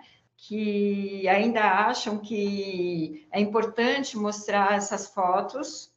A gente não mostra mais porque é uma metodologia do terror, né? E também é uma metodologia que enfatiza doença, né? Aquelas fotos mostram do... quando a pessoa já está num processo da doença instalada, né? E muitas pessoas procuram um serviço de saúde apenas é, se baseando naquela foto, né? Então, assim, as pessoas não deseducam, exatamente, porque não mostra os sintomas. Tá? A Regina está aqui contribuindo né, no chat. É, e isso afasta as pessoas. Né? Então, é, isso é importante a gente lembrar sempre, porque hoje a gente também não trabalha focado em doença sexualmente transmissível, a gente trata as doenças sexualmente transmissíveis, mas a gente trabalha com prevenção de, e tratamento também de infecções sexualmente transmissíveis. Então, assim, para a gente é, divulgar todas as formas de prevenção, nós usamos um formato de mandala, que está aqui, né? Está aqui como imagem, né? Uma mandala circular, é, uma, é um formato circular das formas de prevenção, porque nós entendemos que nenhuma forma de prevenção é mais importante que a outra, não existe uma mais importante que a outra, né? Então a gente utiliza essa, esse formato justamente para que a gente tenha é, conhecimento de tudo que existe e que tudo que existe é importante, que tudo que existe faz parte é, dessa abordagem de prevenção combinada, tá? E que pode ser combinado realmente, como vocês podem ver aqui, né? Então, como eu já comecei a falar das infecções não é, sexualmente transmissíveis, né? Infecções sexualmente transmissíveis, a gente vai começar aqui em diagnosticar e tratar as pessoas com ST-HIV. E daí eu peço para o Kleber, que está aqui comigo fazendo dueto, que Beleza. se quiser falar alguma coisa, né? Ele levante a mão aí e comece a falar junto comigo, tá? Perfeito. Então, o diagnóstico e o tratamento de pessoas com IST-HIV é super importante. É, é uma forma de prevenção do HIV, porque a gente quebrando a cadeia de transmissão das ISTs, a gente também quebra a cadeia de transmissão do HIV, tá? É, é importante que as pessoas saibam, que os jovens saibam, né? Alguns sintomas, né, que são indicadores que nós estamos com infecção, né? Então, às vezes, a gente não está com uma doença propriamente dita, mas a gente pode sim estar com, com alguma infecção, a gente pode ter um sintoma aí de coceira, por exemplo, né? No, nos órgãos genitais, né? e que isso pode ser um indicador de infecção sexualmente transmissível e o adolescente jovem ele tem que ter informação que no caso de ter sintoma é importante procurar a unidade básica de saúde lá do seu entorno, da onde ele mora, para identificar o que é isso e já poder tratar. Né? Normalmente as ISTs são tratadas através de abordagem sindrômica, né? O Kleber aqui trabalhou muito tempo em atenção básica também, né? Então, é, ele pode até contar para a gente, né? Quando um jovem chega na unidade básica de saúde com algum sintoma, né? O que, que é, o que é, como que ele é atendido? Bom, é, em primeiro lugar, né, eu só queria aqui de lembrar que as ISTs, né, que sejam ela clamídia, gonorreia, sífilis, enfim, e todas as outras, elas acabam sendo uma porta aberta também que, que para uh, o próprio HIV, né? Elas acabam potencializando essa essa entrada, né, que do vírus para para a célula, né? Então, tratar as ISTs também acabam é, é, nos ajudando a prevenção também né, de outras doenças, como, por exemplo, o próprio HIV, as próprias hepatites. Né? Então, acho que esse é um detalhe também importante a gente saber. Né?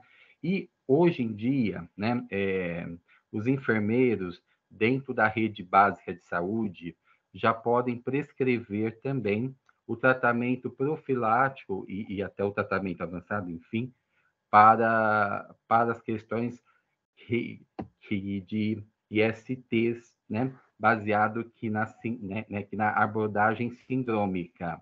Então, nós temos em parceria com, com a própria classe médica agora, né, essa, essa atuação para poder facilitar mais o acesso à nossa população. Né? Então, uh, uh, muitos, muitos enfermeiros acabam recebendo e um treinamento específico, capacitações regulares, né, para que possa, enfim, estar atuando mais, mais firmemente e adequadamente que, que nas populações que precisam dessa assistência, né?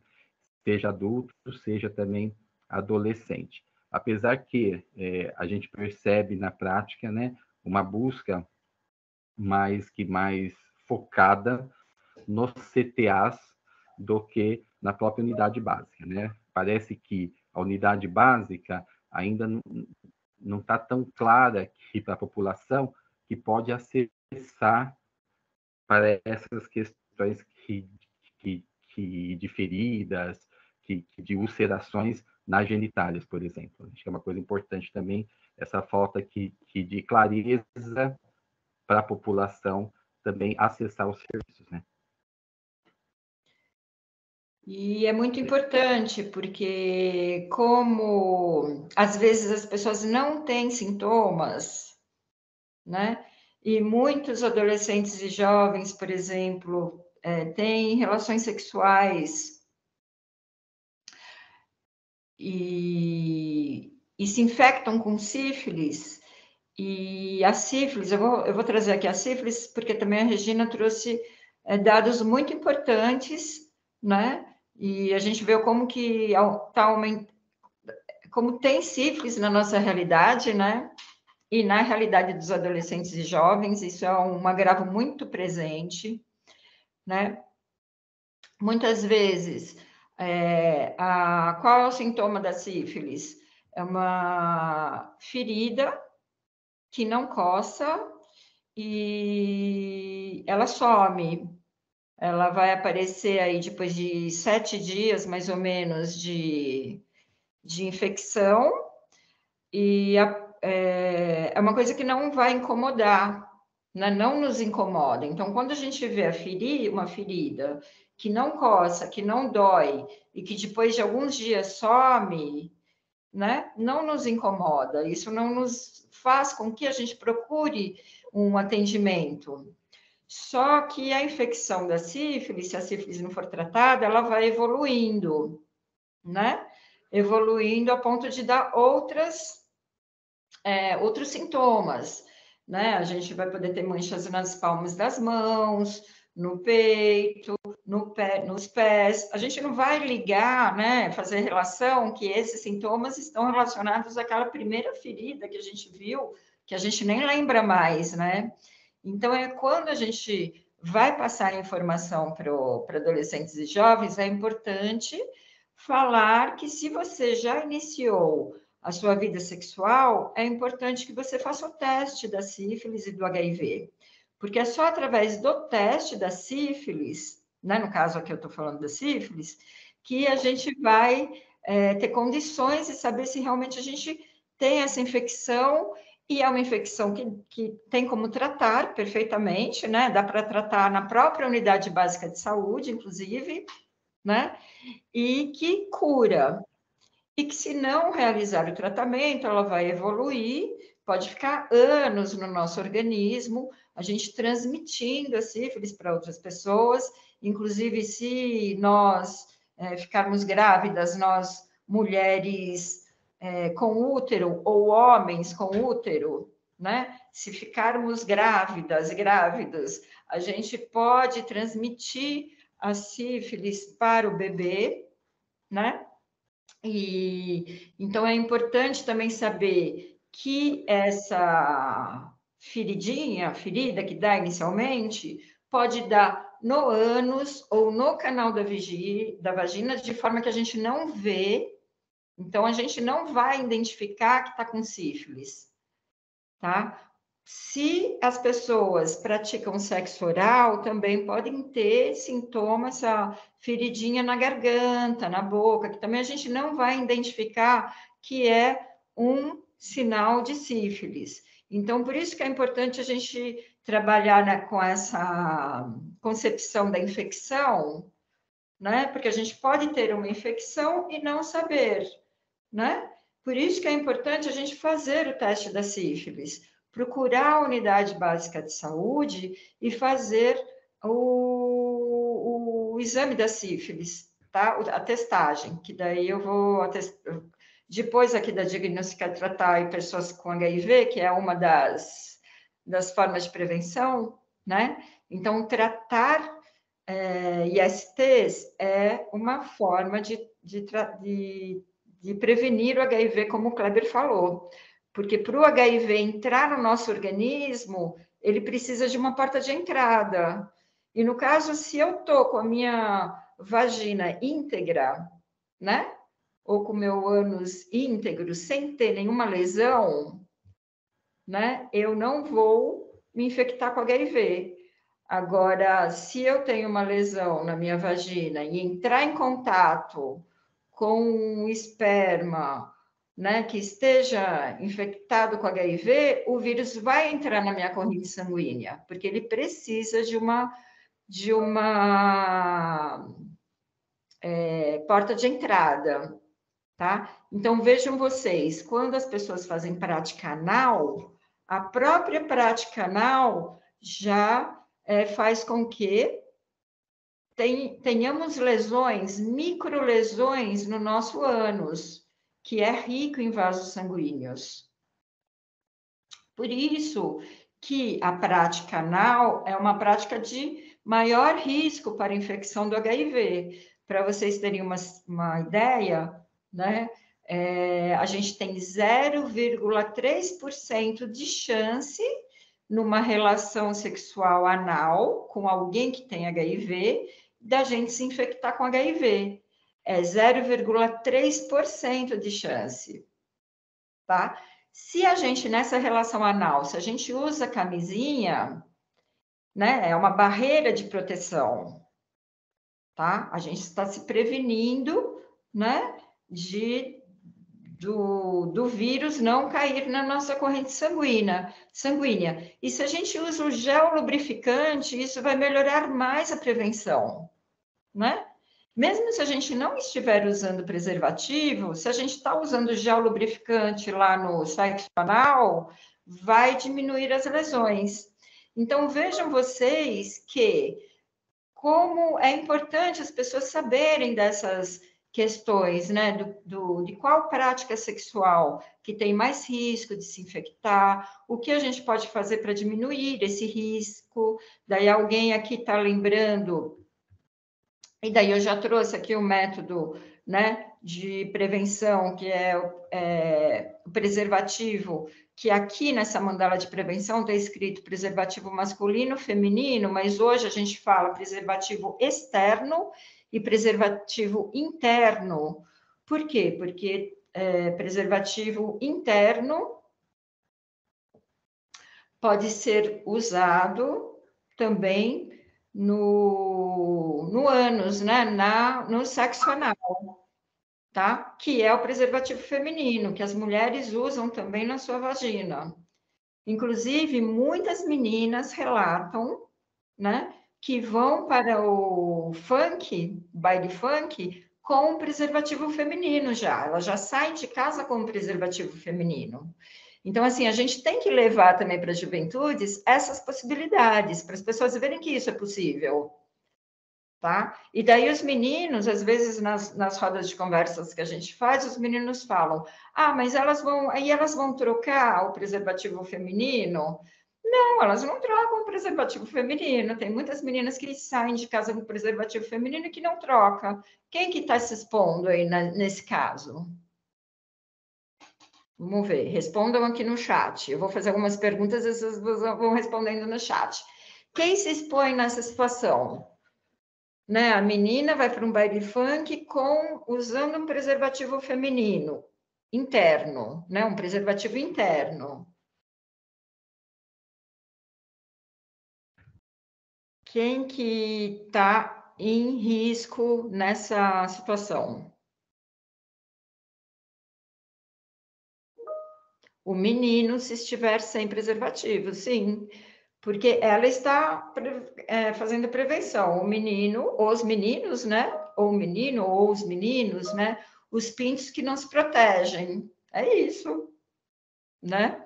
Então, assim, isso também nos mostra que prevenção é uma responsabilidade de todos, né? Preserva é, preser preser prevenção não é uma responsabilidade do outro, tá? Então, assim, eu já falei um pouco de preservar, a gente já falou aqui de tratar e diagnosticar com HIV, preservativo masculino e feminino, e agora eu vou para a próxima para o próximo método, que é tratar todas as pessoas vivendo com HIV/AIDS, tá? É importante que as pessoas. Eu vou para testagem, depois eu volto aqui para pessoas vivendo com HIV/AIDS, tá? É importante testar, é importante que as pessoas saibam. Ah, tá, ó. Mas nesse caso, externo e interno juntos não vai dar certo. Sim, usar preservativo interno e preservativo externo não vai dar certo. Mas, se a gente levar essa discussão para um grupo de jovens, é importante que as pessoas cheguem a essa, a essa conclusão. Tá? Porque se o menino estiver usando preservativo masculino, eu, é que eu trouxe aqui uma situação de funk, de baile funk, tá? Né? É, se o menino usa um preservativo masculino, mas ele vai transar com uma menina que está com preservativo masculino, é, é, interno, ele vai ficar atento já. É essas coisas que a gente tem que fazer com que as pessoas. É, uhum. é prevenção? Como que eu vou me prevenir? Né? É, ah, mas eles não estão nem aí, que, é, que são os nenéns que estão na sala de aula com a gente, né? Que estão em outros grupos de sociabilidade e que a gente fala, aí, não vamos trabalhar tema porque eles não estão nem aí. Hoje os, os adolescentes e jovens não estão nem aí, que são os nenéns que estão que, que fazem parte da, da escola, né? Que estão lá. Não, quando a gente leva essas reflexões, eles estão aí sim. É, por isso que saúde sexual é, é interessante a gente trabalhar dentro de sala de aula, não só na sala de aula, né? E trazer essa questão do cuidado de si, né? Porque, na verdade, o que a gente está observando, né, com essa questão do aumento de ansiedade, de depressão, é que assim, a gente não está tendo espaço para pensar em se autoconhecer, né? Em trazer esse conhecimento, em trazer subjetividades, né? É, o que eu sou? Como que eu sou? Né? O que eu, eu posso pensar em prevenção? Como? Né? Mas aqui, gente, eu quero que vocês é, entendam que eu estou falando uma linguagem nossa, branco, cisgênero, mandala de prevenção combinada, tá? Porque depois eu vou trazer as narrativas que a gente tem, tem que estar tá atento, tá bom? Bom, é... então a gente já levantou algumas questões aqui importantes que a gente tem que estar tá atuando na ponta, né? E se a gente é, traz para o nosso público a possibilidade de fazer a testagem regular para o HIV e outras ISTs, por exemplo, para sífilis, né? para hepatite, né? As pessoas sabem que podem fazer essa testagem, né? E se é, a gente tem um diagnóstico precoce do HIV, hoje todas as pessoas que vivem com HIV, e daí eu já estou vindo para essa outra forma de prevenção, elas é, imediatamente começam a ser tratadas, né? E daí a prevenção combinada, nesse caso, para mim, é muito valiosa, porque a gente consegue prevenir o evento AIDS, né? Então, as pessoas têm HIV, começam a fazer o seu tratamento, ele, as pessoas não vão evoluir para casos de AIDS, né? Ou seja, não vão adoecer de uma de uma forma grave, né?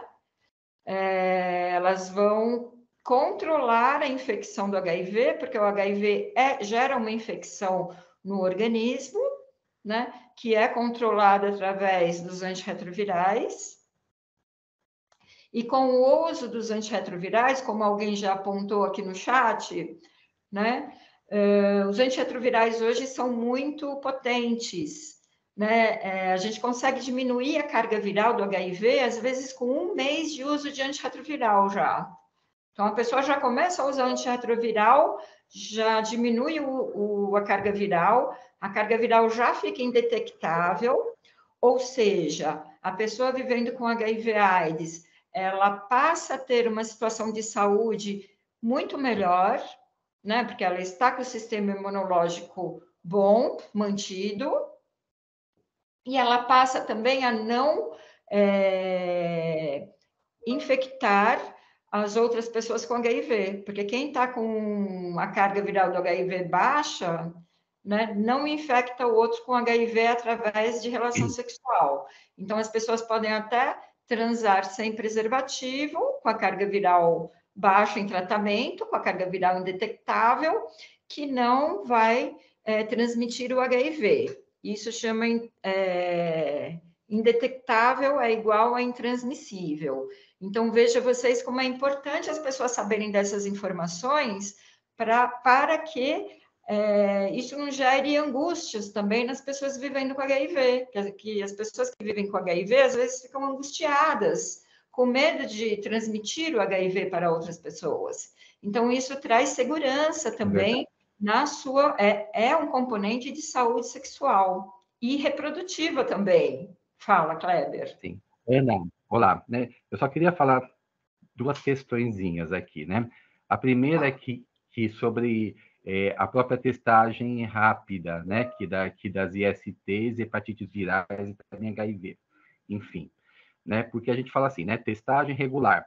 Mas é, é, é, é regular como? Quando? Né? Vai ser de mensal?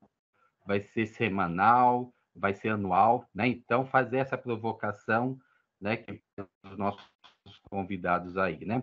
né? É, qual seria o período da gente fazer as testagens, né? Ou melhor, né? Existe algum tempo para a gente fazer essas testagens, né? né? Seria a nossa primeira pergunta.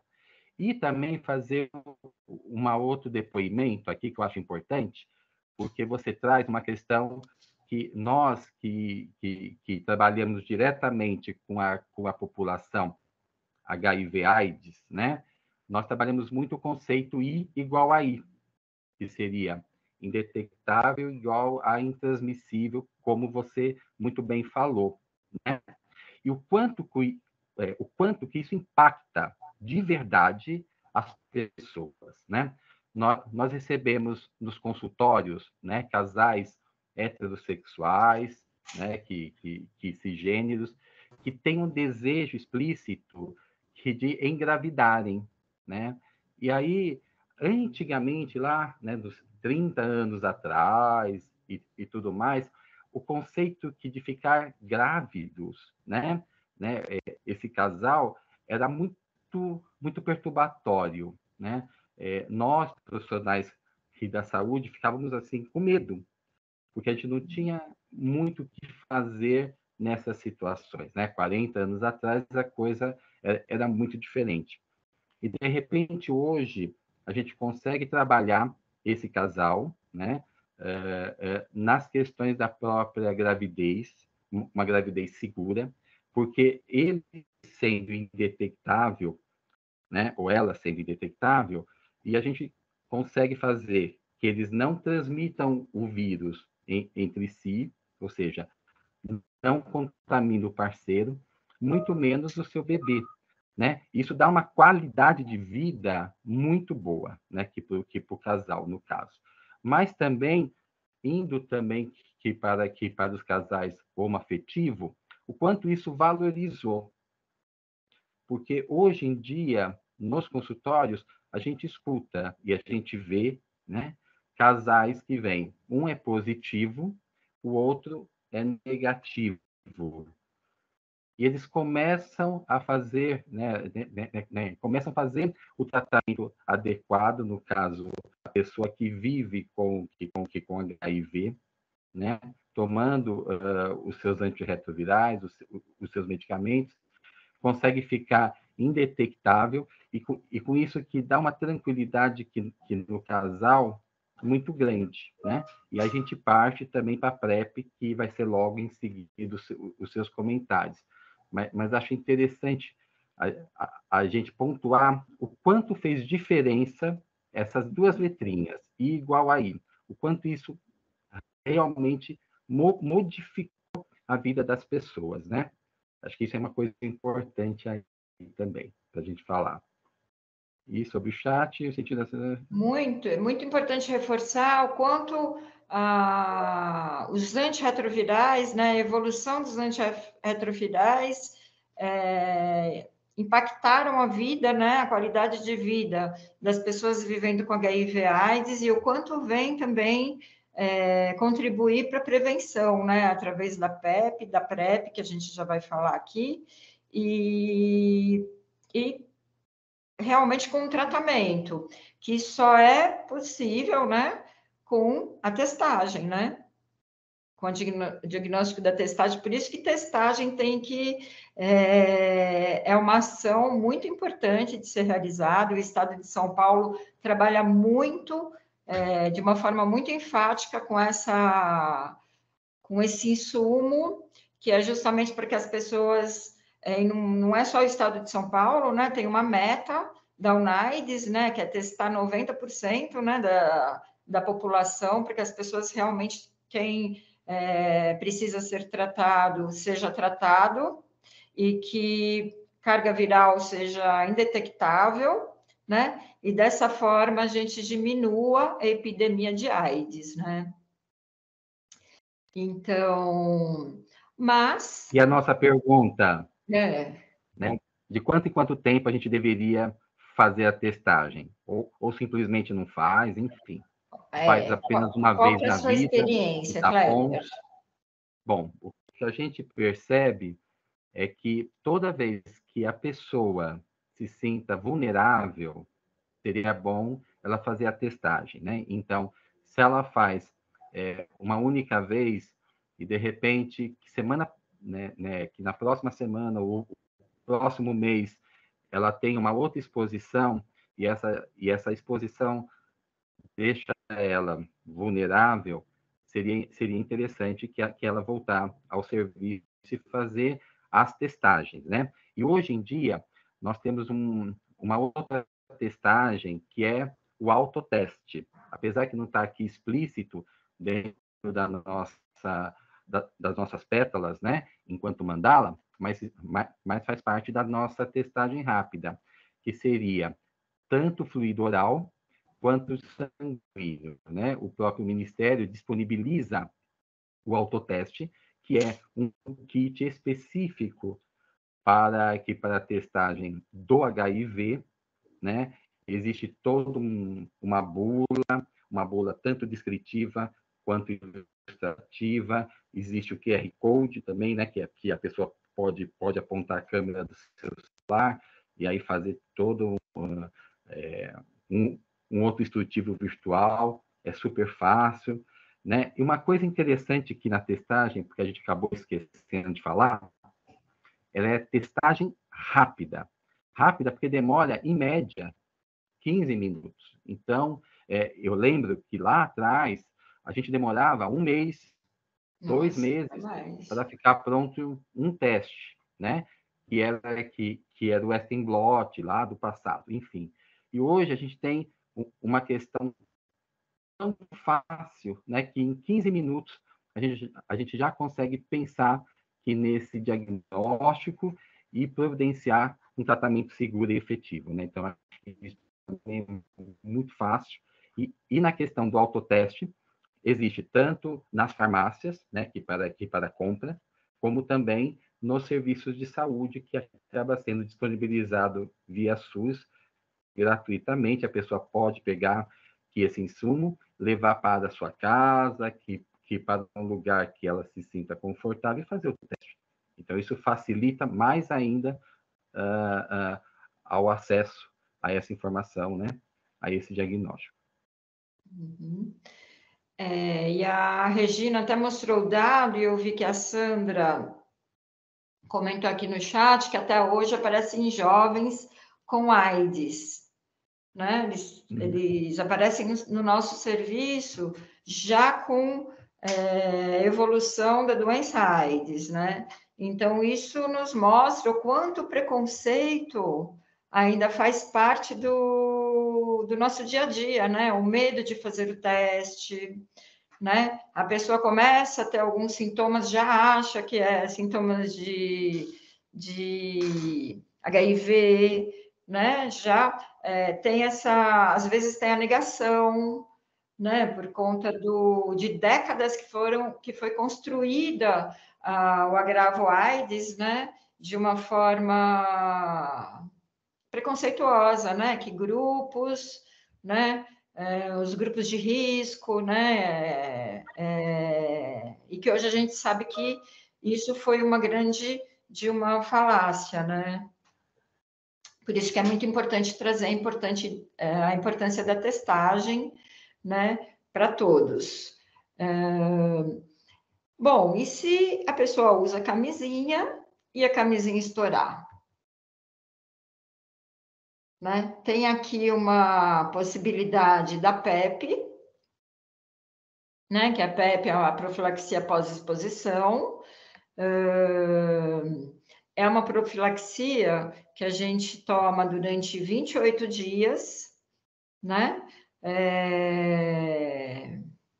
Tem que ser é, usada até no máximo 72 horas.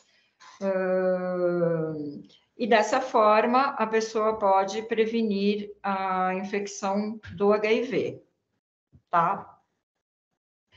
E também faz parte da, da oferta, né, de, de possibilidades de prevenção do HIV, a PrEP, né? A gente já vai trazer alguns casos específicos sobre isso. Eu só estou querendo fechar aqui a mandala para todo mundo ter uma ideia geral, né? Uma, uma ideia é, não tão aprofundada, mas uma ideia geral do que a gente oferece, tá? Para a população. O que está. É... Ih, não, volta. a profilaxia pré-exposição, que é a PrEP, que hoje já, é, já faz parte da política pública e mais, hoje já está disponibilizada para adolescentes, que daí o, o Kleber vai estar tá tendo possibilidade de falar mais especificamente sobre isso aqui daqui a pouco, tá? E a prevenção da temos a, o pré-natal, né, que é a prevenção da transmissão vertical do HIV. E daí eu coloco aqui a transmissão vertical do HIV e da sífilis, né, onde é protocolo para para mulheres grávidas, né, para gestantes, aquele número de gestantes que a Regina mostrou aqui, de gestantes adolescentes, né, é importante que elas é, estejam realizando pré-natal justamente para para prevenção da transmissão vertical do HIV e do da sífilis e do HPV também, inclusive. E daí a gente fala da importância da vacinação das hepatites e do próprio HPV, tá? Uh, e outra forma de prevenção também do HIV é a redução de danos, que trabalha especificamente com tratamento, né, com atenção ao uso abusivo de drogas, álcool, álcool, né, com o uso de seringas né? Uh, uh, no compartilhamento de drogas. Então, assim, é importante a gente ter o olhar da redução de danos para poder atender é, jovens e adolescentes que estejam passando por essas situações e que a gente identifica isso nos nossos serviços de saúde e estarmos alinhados com, com os CAPs da região para que a gente possa também ter uma abordagem de redução de danos. Né? muitas vezes, para cada. É, tem a questão da coletividade, mas tem a questão das individualidades, né? Às vezes, uma abstinência resolve para determinadas pessoas. Para determinadas pessoas, abstinência não vai tratar, não vai resolver. E a gente tem essa estratégia de redução de danos, tá? Que inclusive será um assunto específico de outro ocupe, né? Porque tem várias é, estratégias de redução de danos, inclusive redução de danos, a gente se refere à questão de cuidados é, no geral, né? Até é, o tratamento de pessoas vivendo com HIV/AIDS com os antirretrovirais também é considerado uma, uma forma de cuidado de redução de danos. Tá? Quando o Saulo trouxe aqui as, é, a faixa dos seios, por exemplo, para o menino trans, né? É uma ferramenta de redução de danos também. Né? Então, é, são ferramentas bem importantes que a gente tem no dia a dia e que a gente pode estar tá auxiliando os adolescentes que estiverem precisando desse auxílio, que estiverem, estiverem próximo a nós, tá? Então, essa foi uma abordagem, nossa abordagem, né, é, cartesiana, onde a gente traz aqui muitas é, muitos métodos biomédicos também para a gente chegar na questão da cura da AIDS, tá? Não existe cura para o HIV, mas a gente sabe que se a gente ofertar e que se de fato as pessoas terem acesso a todo esse é, essas formas de prevenção, a gente consegue chegar na cura da AIDS, porque as pessoas não irão mais desenvolver o agravo AIDS, tá? que é uma meta da UNAIDS para 2030, né? E que para isso a gente tem que trabalhar bastante com as populações chaves e prioritárias, e a população adolescente e jovens é, é uma população chave, né? E as outras populações que a gente trabalhou aqui no curso, que a gente tem trabalhado aqui no curso de diversidades sexuais, é, são as populações que, que a gente vê que tem um avanço da epidemia, apesar da epidemia ter tido aí um, uma diminuição de número de casos, a gente vê que a epidemia avança é, dentro dessas populações, tá? É, vou falar aqui rapidinho, antes da gente entrar nas narrativas das juventudes, que as narrativas que a gente tem que trabalhar mesmo, né? Que a gente tem que é, abrir espaço para ouvir e estar disponível. É, só para falar que nós, né, vocês viram que eu trouxe lá o, o, aquele, aquela prancha do Saulo, né, das práticas sexuais. Então, nós somos 50%, né? Vocês viram naquele estudo, eu vou me basear naquele estudo, tá? 50% de pessoas que praticam é, sexo heterossexual né? E as outras pessoas, né, os outros 50%, têm aí outras práticas também, né? Então, prática vaginal é, é uma, mas tem as outras práticas, práticas anais, né, que tem maior risco de infecção. Mas, de verdade, o vírus HIV, ele está é, circulando em toda a população, vocês podem ver, né? Em toda a população. No 100% da população, o vírus está lá circulando. Porém, a população tem várias formas, de, tem várias práticas sexuais, né? E, na verdade, o que importa é essa prática sexual ser de maior risco. Tá? Então, se a pessoa tem uma prática de sexo anal sem proteção, ela vai ter uma maior chance de se infectar com HIV. Tá? Então, por isso que também a gente não pode trabalhar com grupo de risco, não existe grupo de risco. O grupo de risco é toda a totalidade da população que não é, pensa em prevenção, certo? Agora, obviamente, quem é, é adepto, né? quem faz prática sexual anal, se expõe é, de uma forma maior ao, ao risco do HIV e, e se, é, se as pessoas tiverem é, orientações adequadas, elas é, têm essa escolha, né, de escolher qual é a sua prevenção e qual o momento certo, tá? Então, próxima, é, eu vou trazer aqui um vídeo, você consegue ah, coloca das narrativas que aparecem no nosso cotidiano. Consegue passar? Oi?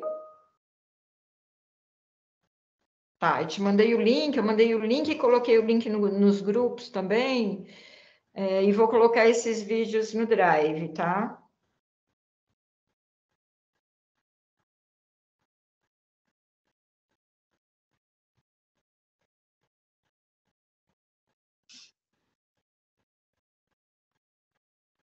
Já é 11h37, a gente está um pouquinho atrasado, mas foi importante trazer essa dimensão da nós, das nossas narrativas profissionais. E para vocês entenderem o quanto é diferente as nossas narrativas com as narrativas dos adolescentes e jovens.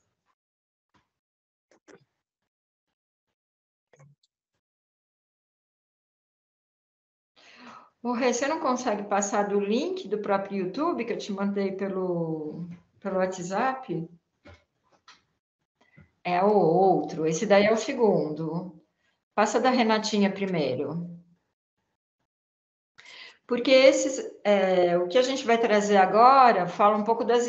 É, são as nossas identidades, que foram muito discutidas na nossa primeira aula, né, que foi a aula da Paloma e da Emily.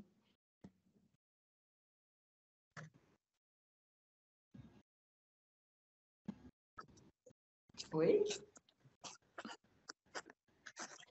E daí a gente tenta, a gente vem enfatizando para que as pessoas usem, né? Da inicial é... dos dois caras primeiro?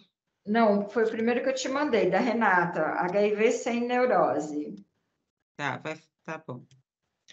É, a gente tem é, estimulado que as pessoas usam, usem vídeos principalmente vídeos das juventudes, dos adolescentes e jovens, para apresentar para os jovens e para fazer uma discussão a partir daí. São vídeos com conteúdos é, importantes, conteúdos bons e que geram boas discussões. Tá, peraí. Tá? Para que. Ah, tá.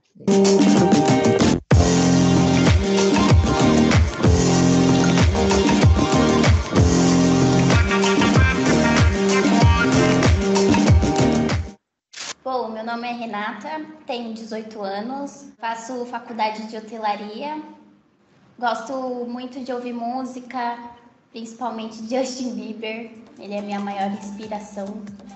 Eu gosto dele desde 2011 que foi quando começou a estourar Baby, né, nas rádios, só que eu achava que era uma menina que estava cantando. Eu só gosto de funk pra zoar. Ah, cada dia eu tô de um jeito diferente. Às vezes eu tô naquele estilo de saia gigante, tô no estilo rock, outro dia eu tô no estilo mais piriguete, assim. É, então, no primeiro ano do ensino médio eu tive um namorado e aí eu decidi contar para ele que eu tinha HIV, porque eu tive medo da gente começar a nossa relação sexual ativa.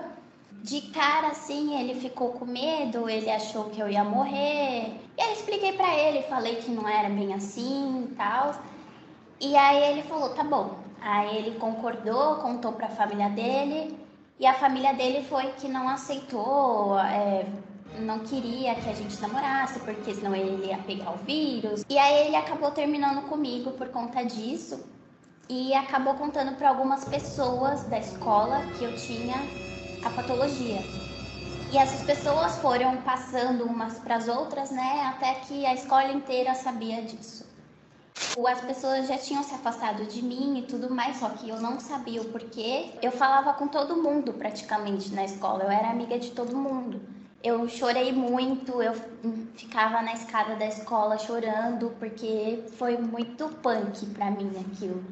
Mas com o tempo eu fui vendo que talvez eles não fossem os, os, verdadeiros amigos, porque se fossem, eles estariam do meu lado independente de qualquer coisa. Pela falta da informação, eles achavam que pegava pelo abraço, pelo beijo e nada a ver.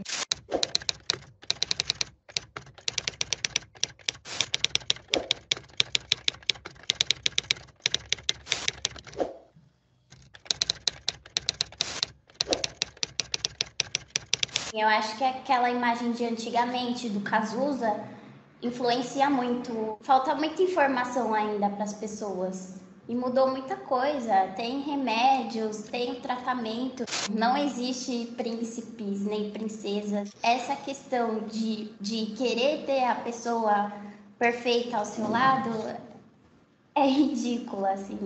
E eu acredito que quando a pessoa ama de verdade, quando ela gosta, quando ela quer cuidar, ela vai aceitar você exatamente do jeito que você é, independente de você ter alguma doença, de você ser pobre, rico, magro, gordo. Bom, para você que tem HIV e já levou um pé na bunda do namorado namorada, não sei, meu, continua a vida porque tem vários homens por aí, tem várias mulheres. Meu último namorado foi totalmente diferente. Eu contei para ele e ele e ele continua do meu lado, assim, dependente de tudo. Contou para a família dele, a família dele ficou super do meu lado também, assim. E foi foi incrível, assim. Ai, gente. Não, ele não gostava do Justin Bieber, ele curte uma eletrônica mesmo. Bom, uma das coisas que me fez eu me aceitar hoje, estar aqui, foi a Fundação Poder Jovem, porque foi bem no momento em que eu estava mal, que eu não queria tomar mais o remédio, que eu tentei me matar, inclusive. Eu, foi, foi na época que eu descobri a Fundação Poder Jovem. E mudou muito a minha vida. Eu vi que, que não tinha só eu, que eu não estava sozinha nessa, que eu tinha outras pessoas que tinham o mesmo que eu e que eu que tinham pessoas do meu lado. E foi maravilhoso, assim, foi quando eu comecei a tomar o remédio, quando eu comecei a me aceitar. Se você for soro positivo e o seu parceiro soro negativo, o importante é você contar para ele da sua patologia primeiro lugar, assim. E sempre também usar camisinha, sempre. Não importa a situação, o momento, sempre usar camisinha. A prevenção não pode ser sexy. A prevenção pode ser sexy.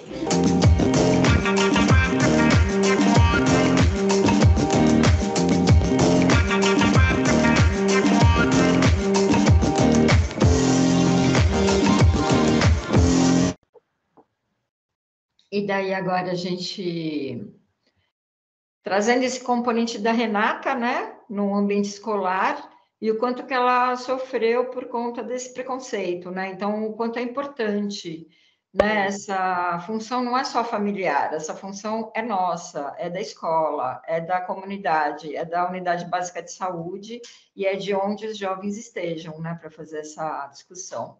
E agora eu, eu queria que você passasse o outro vídeo. Regina? É o dos dois rapazes, né? Não, é do, o dos dois será o último. Ah. Agora ah. é o do, do, Fala Comunidade ah. de 2018, que é a tá. narrativa da juventude que nos que está nos nossos, no nosso cotidiano, né? Tá, peraí.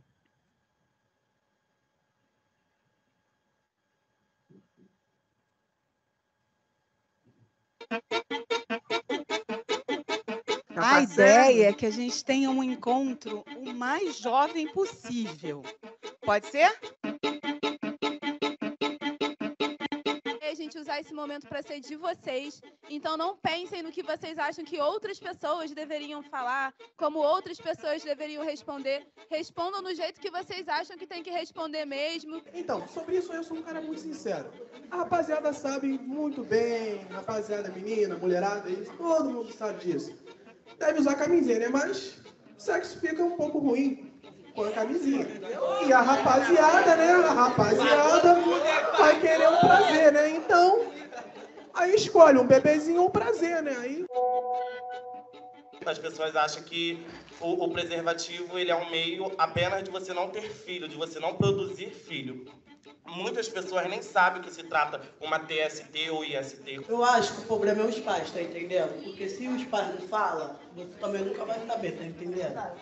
E as pessoas têm vergonha. Eu acho que os pais não é amigo da pessoa, entendeu? Eu acho que tudo começa dentro de casa mesmo. Os pais, as pessoas mais velhas, elas querem omitir a informação para ver se aqueles adolescentes não começam a vida sexual cedo. Se, na verdade, eles já começaram e eles precisam de informação. Ninguém aqui faz sexo anal, né? Vamos ser concordo. E jovem, ele gosta de sentir prazer com qualquer outra pessoa. Então a gente faz sexo anal sim, entendeu? Eu tenho certeza que as pessoas aqui faz.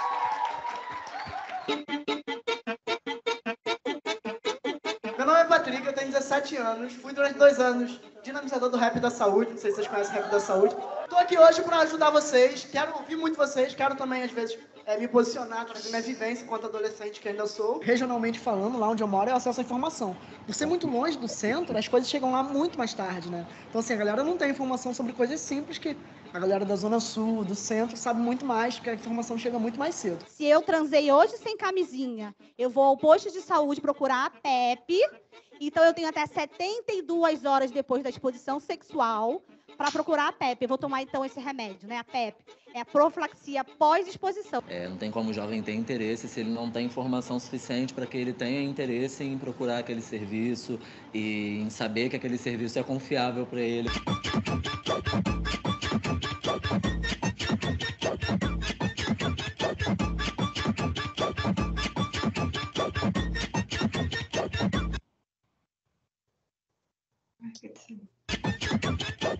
Gente vai fazer uma dinâmica de votação. Então, se vocês olharem, todo mundo tem um aparelhinho de votação pendurado na cadeira da frente.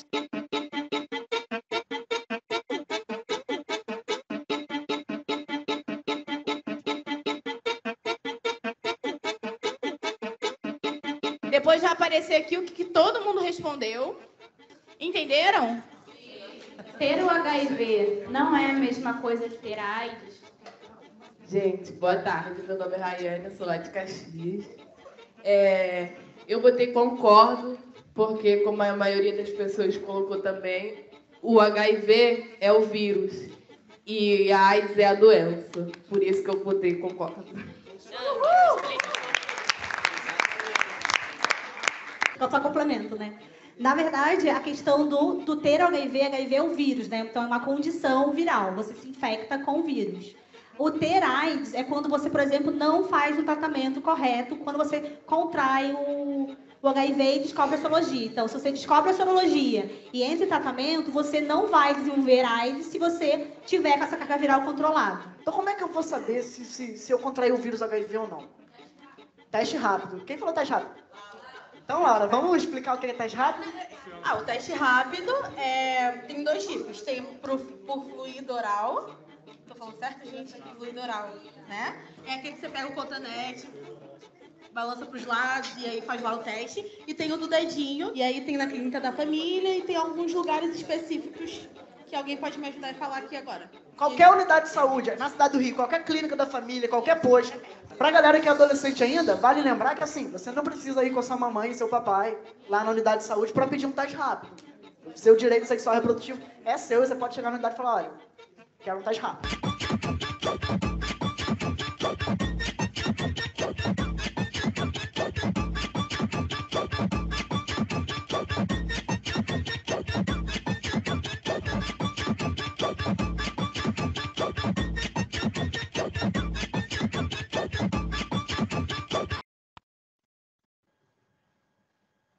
Então, nada deles sem eles, né? Porque olha a diferença, né? Para vocês verem a diferença das nossas orientações, né?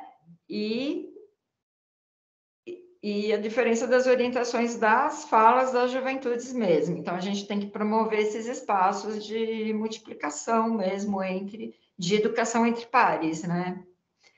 Regina, passa a próxima não, é, na verdade, Sério, a gente pode conversar um pouquinho? Esse, a, a, gente precisa conversar, eu acho que esse ponto. Não é esse? Não, esse vai ser para encerrar a nossa fala. Espera aí, deixa eu ver aqui.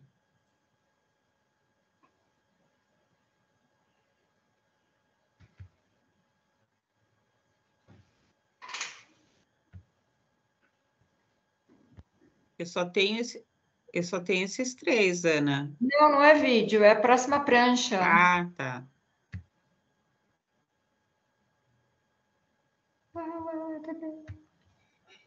Meu Deus. Hum, aqui.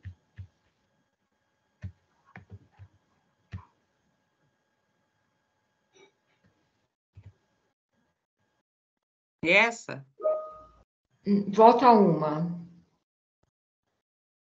Então, daí eu trago dois casos, né, de um menino jovem, 16 anos, preto, exame HIV carga viral detectável, ele chega no serviço com CD470, ele não quer que a mãe acompanhe seu tratamento. Então, o que a gente tem que fazer? A gente tem que agilizar o tratamento, agilizar as consultas biopsicossociais, é, procurar não entrar em contato com a mãe, porque ele já fez esse pedido para a gente, ele não quer que nós entremos em contato com a mãe, é, sempre respeitar esse protagonismo e autonomia. E mesmo se as pessoas da equipe resistirem, ah, porque não tenho a consulta, a consulta vai demorar daqui dois meses, não tem médico para atender, enfim, nós temos que agilizar esse atendimento, porque um CD4 de 70 acontece se, pessoa, se o menino é preto, né, não tem acesso à saúde, como as outras pessoas têm, vejam vocês, é, se a gente for deixar esse jovem entrar no fluxo comum de todo mundo, ah, todo mundo tem direito ao mesmo atendimento, esse jovem é um jovem que ele tem risco de morte, tá? Então a gente tem essa esse cuidado, tá? Quando a gente traz essa questão do racismo e da raça-cor para dentro do nosso serviço, a gente tem que proporcionar esse, essa agilidade nessas situações, tá?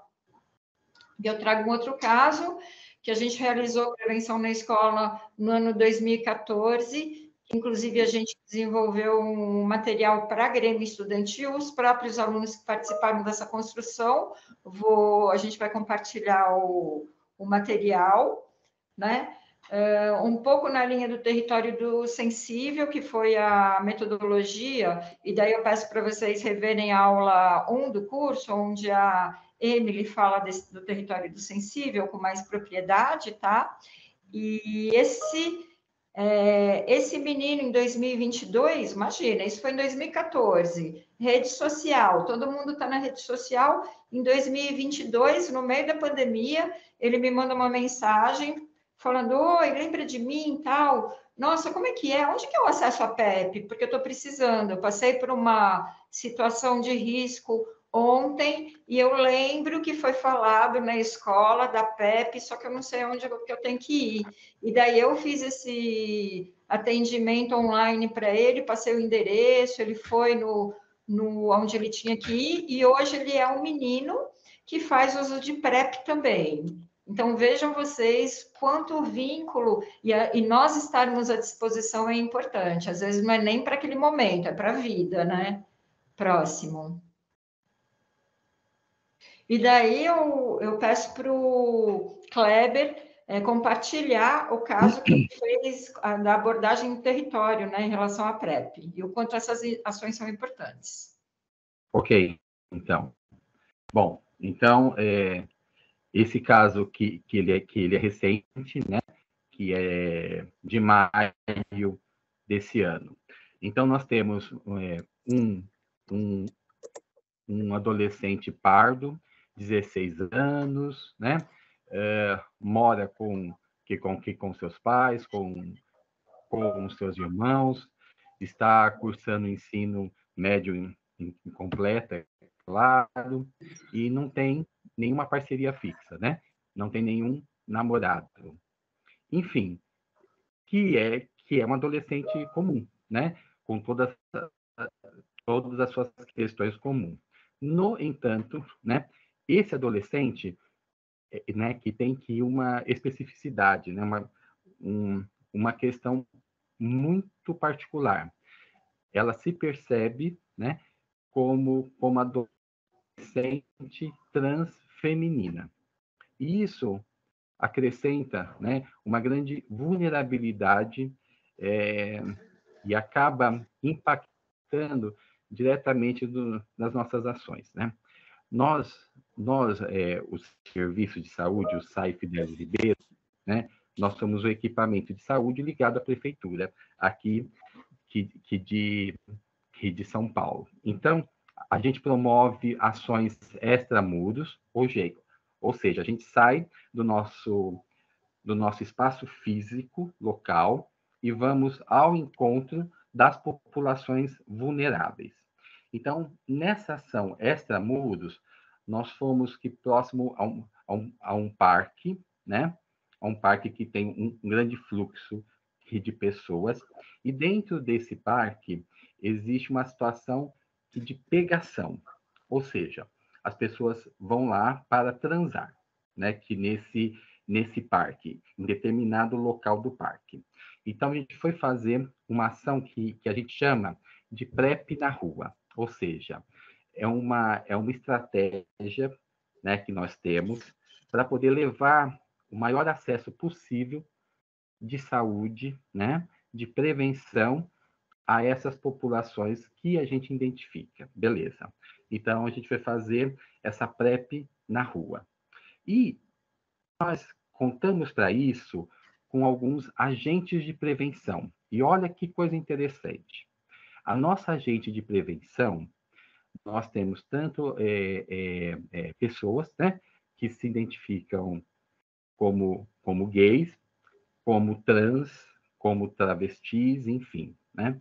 E uma das nossas agentes de prevenção, que é trans, acabou tendo um, um contato, uma abordagem com uma menina, né? Essa menina, essa adolescente de 16 anos. Então, a gente já começa a perceber o quanto é importante essa questão do par entre par, né? É muito, é muito interessante isso. Enfim, e aí, né, né, né que a nossa gente trouxe para nós, né, enquanto, enquanto local, né, porque nós colocamos um, uma Kombi, um, estabelecimento ali móvel, tá, aqui para poder atender, né, é, é, dentro de, dessa ação. E aí, essa adolescente, o, o que a gente fez aqui, né, com ela, no caso, né? Nós fizemos que todo o acolhimento dela, escutamos as suas demandas, né? Deixamos que ela expusesse os seus interesses e o que também a gente podia ajudá-la. E a gente foi identificando algumas coisas, né? Então, a gente usou a mandala de prevenção, né? Que foi aqui discutida, né? Então, nós fizemos a testagem rápida, que já ficou pronta em 15 minutos. E nessa testagem rápida, a gente já fez o diagnóstico de uma IST. Olha só, né? Está dentro da nossa mandala. Que coisa interessante. E, a, e, e essa pessoa tinha apresentado sífilis positiva. Beleza. Então, nós já fizemos que uma identificação pela testagem rápida, né? O seu, o seu HIV deu negativo, como também é, é, os outros testes, né? Hepatite B e hepatite C. Beleza. E aí que nós fizemos? Nós já iniciamos a PrEP. A PrEP, como já foi falado, só para reforçar, é uma profilaxia, né? É uma profilaxia pré, é antes da, da própria exposição, beleza. Então, nós já ofertamos para essa adolescente de 16 anos a PrEP, porque hoje nós já podemos ofertar para a população adolescente de 15 anos que tenha 35 quilos, já é, podemos já ofertar a PrEP e mais, sem a presença dos responsáveis. E isso nos dá uma, uma autonomia muito grande e facilidade para, para o nosso adolescente. Excelente. Então, ela já sai já do nosso serviço móvel, dessa, dessa estratégia, né, que a gente vai chamar de PrEP na rua, já com o medicamento na mão, gratuito pelo SUS. Excelente. E mais ainda, a gente faz já um link com essa adolescente, no caso, para que ela retorne a um serviço de saúde, né? Então, é claro que a gente ofereceu o nosso serviço, que, né, que nesse caso, que é, que é o SAI Fidelis Ribeiro. Mas a gente elencou, né, demos para ela um encarte, né, com todos os outros serviços dentro do município de São Paulo, para que ela, para que ela decide o que é mais próximo para ela. Apesar de é, o SAI Fidelis não muito próximo da residência dela, ela deu preferência a nós por causa do vínculo que nós construímos naquele momento, né? Beleza. E aí a gente já fez, já com ela, é, que uma, uma primeira checagem das vacinas, para saber se ela já tinha ou não sido vacinada, por exemplo. Ofertamos o preservativo, tanto interno como externo, né, que a gente já fala né, antigamente de masculino e feminino. Ofertamos o gel também, o autoteste para essa, essa adolescente, né? E, e tranquilo, né? A gente pegou o telefone, os dados, para a gente poder ficar monitorando essa jovem, enfim. Passados cinco dias, ela retorna conosco, né? E aí a gente ficou super feliz, né? Eu fiquei muito feliz por ela ter retornado ao nosso serviço. E lá no nosso serviço, a gente conseguiu dar eh, andamento, né? A outros, a outros processos que lá na rua a gente não consegue. Então, a gente fez um, um, uma, uma oferta, né? Que de um teste que a gente faz, né? Aliás, que é um exame que é sobre clamídia e gonorreia, que são duas ISTs também muito importantes e, e que a gente está tendo uma prevalência alta também, enfim. Então, a gente fez essa oferta, ela aceitou, ótimo. É, com, é, é, é, conseguimos entrar aqui no, aqui no sistema e verificar as suas vacinas para hepatite B, para hepatite A, no qual estavam todas em ordens, né? O próprio HPV também, então isso deixou a gente também tranquilo que, que nesse aspecto. E a gente fechou com ela né, duas questões também, né? Primeiro foi a própria oferta do nosso ambulatório de hormonização, né? A gente não tem isso no Sai Fidelis, mas nós temos as nossas parcerias enquanto rede de saúde, né? Então a gente fez um encaminhamento para que ela fosse atendida nesse serviço, né? E a gente aproveitou, né, que ela já estava lá, e nós já fizemos todos os, é, todos os exames que precisavam para ela poder ser, ser referenciada com maior segurança. Excelente, beleza. E nós temos também um, um diferencial que, que, é, que é o canal das trans. E esse canal da, é, né, é, das trans surgiu agora aqui na pandemia, junto com os nossos agentes de prevenção, né? Uma delas, que é, é, é uma mulher trans, já de 50 anos, né, que já tem uma vivência, ela vendo na pandemia a necessidade de ter o contato, ela cria nas redes sociais um canal que é para a população trans, né, é, aonde todos né, sejam homens ou mulheres trans, têm, têm voz, né, e participam. E aí eu fiz o contato com essa minha agente de prevenção e que ela já me forneceu o link e a gente fez é, o convite para essa adolescente participar do grupo, né? Tranquilo. Então a gente viu aí vários desdobramentos que, que, a gente conseguiu fazer no serviço de saúde, né? Claro, nós também aproveitamos e pedimos também é, alguns exames, né? Que, como, é, que como bi, é, bioquímica renal, bi, né? Que bioquímica né, né, é, hepática, também para a gente fazer acompanhamento da PrEP. Excelente. E aí tem os desdobramentos, né? Disso tudo. Que a gente sabe que ela fez vínculo nesse canal das trans. Então, ela, ela está participando nesse grupo, né? Então, isso nos deixa feliz, porque ela tem voz e vez, e nesse grupo, muitas questões particulares dela está sendo tratada, né? Em, entre os pares, então isso é muito legal. Infelizmente, ainda, ela não passou em consulta dentro, dentro do território, enquanto ambulatório de hormonização, ainda não, né? Enfim, mas ela guarda. A gente conseguiu identificar gonorreia, né? Devido uh, àquele exame específico que a gente viu e a gente tratou, graças a Deus, e também a sífilis também tratada. Então, olha só, uma única ação, né? No qual o serviço sai, sai da sua zona de conforto, vai em busca é, é, que, que, do seu público, né, né, sugestivo, consegue fazer uma ação tão impactante, né? Não só, penso eu, nas questões que, que, que de saúde clínica, né, biológica, mas também o quanto isso foi favoritismo para, para ela nas questões que sociais, porque ela tem uma fala mais ou menos assim, né? Que ela estava sentindo-se sozinha, né?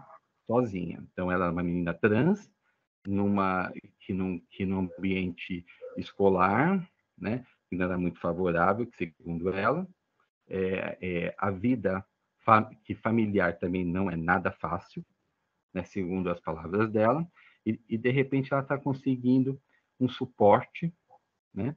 Entre os seus pares, entre o próprio serviço, né? Para poder seguir adiante, né? Então acho que isso, né? Como que como impacta as ações positivas, né? E a gente está vendo aí esses desdobramentos. Acho que eu, eu acho que aí a gente pode conversar um pouco ou, ou mais alguma coisa que, que a Ana queira acrescentar.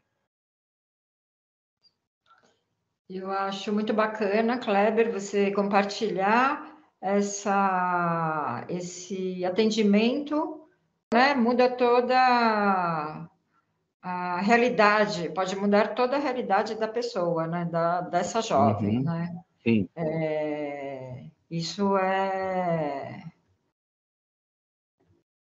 é muito feliz, né? Isso é, segue na linha do bem-estar, né? De promover bem-estar realmente às pessoas. Né? Integral, né? né?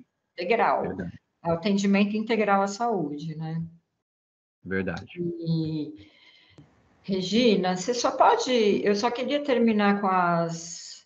Com Ana, vídeo. eu posso só trazer um comentário, um, uma pergunta, na verdade, do chat sobre ah, tá. a PEP, que eu acho que é importante vocês falarem. Uhum. O Felipe Biazon, ele está perguntando como faço a adesão da PrEP para o município, né? E, e, depois, só mais uma que a Gislaine, né? Lá em cima, ela estava perguntando, porque ela falou que lá no, na, na atenção básica, visto que na unidade básica de saúde não temos esses trabalhos, como é que eu faço a conscientização, né? Lá em cima. E aí eu queria que você desse um, uma pitada aí. Eu sei que na última aula a gente vai falar da rede, da linha de cuidado, né? Dessa importância. A última aula vai ser incrível, mas talvez vocês pudessem adiantar um pouquinho, Ana, Kleber. Tá.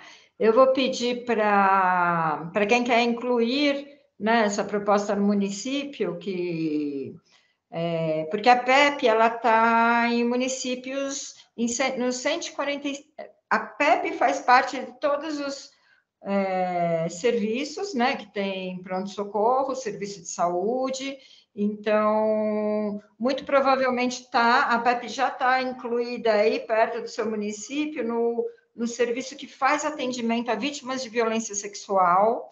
Então, se tem uma Santa Casa que já faz esse serviço de, de atendimento a vítimas de violência sexual, nesse seu município tem o atendimento a PEP, tá? Mais o atendimento é, dos é, para pegar né, os 28 comprimidos né, que, que serão tomados durante os 28 dias e fazer o acompanhamento, esse atendimento está é, ainda centralizado nos 145 municípios espalhados pelo estado de São Paulo.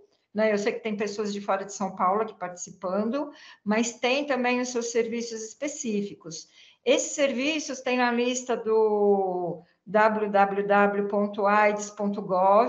e tem os, o, as referências também no nosso site, que é o www.crt.saude.sp.gov.br.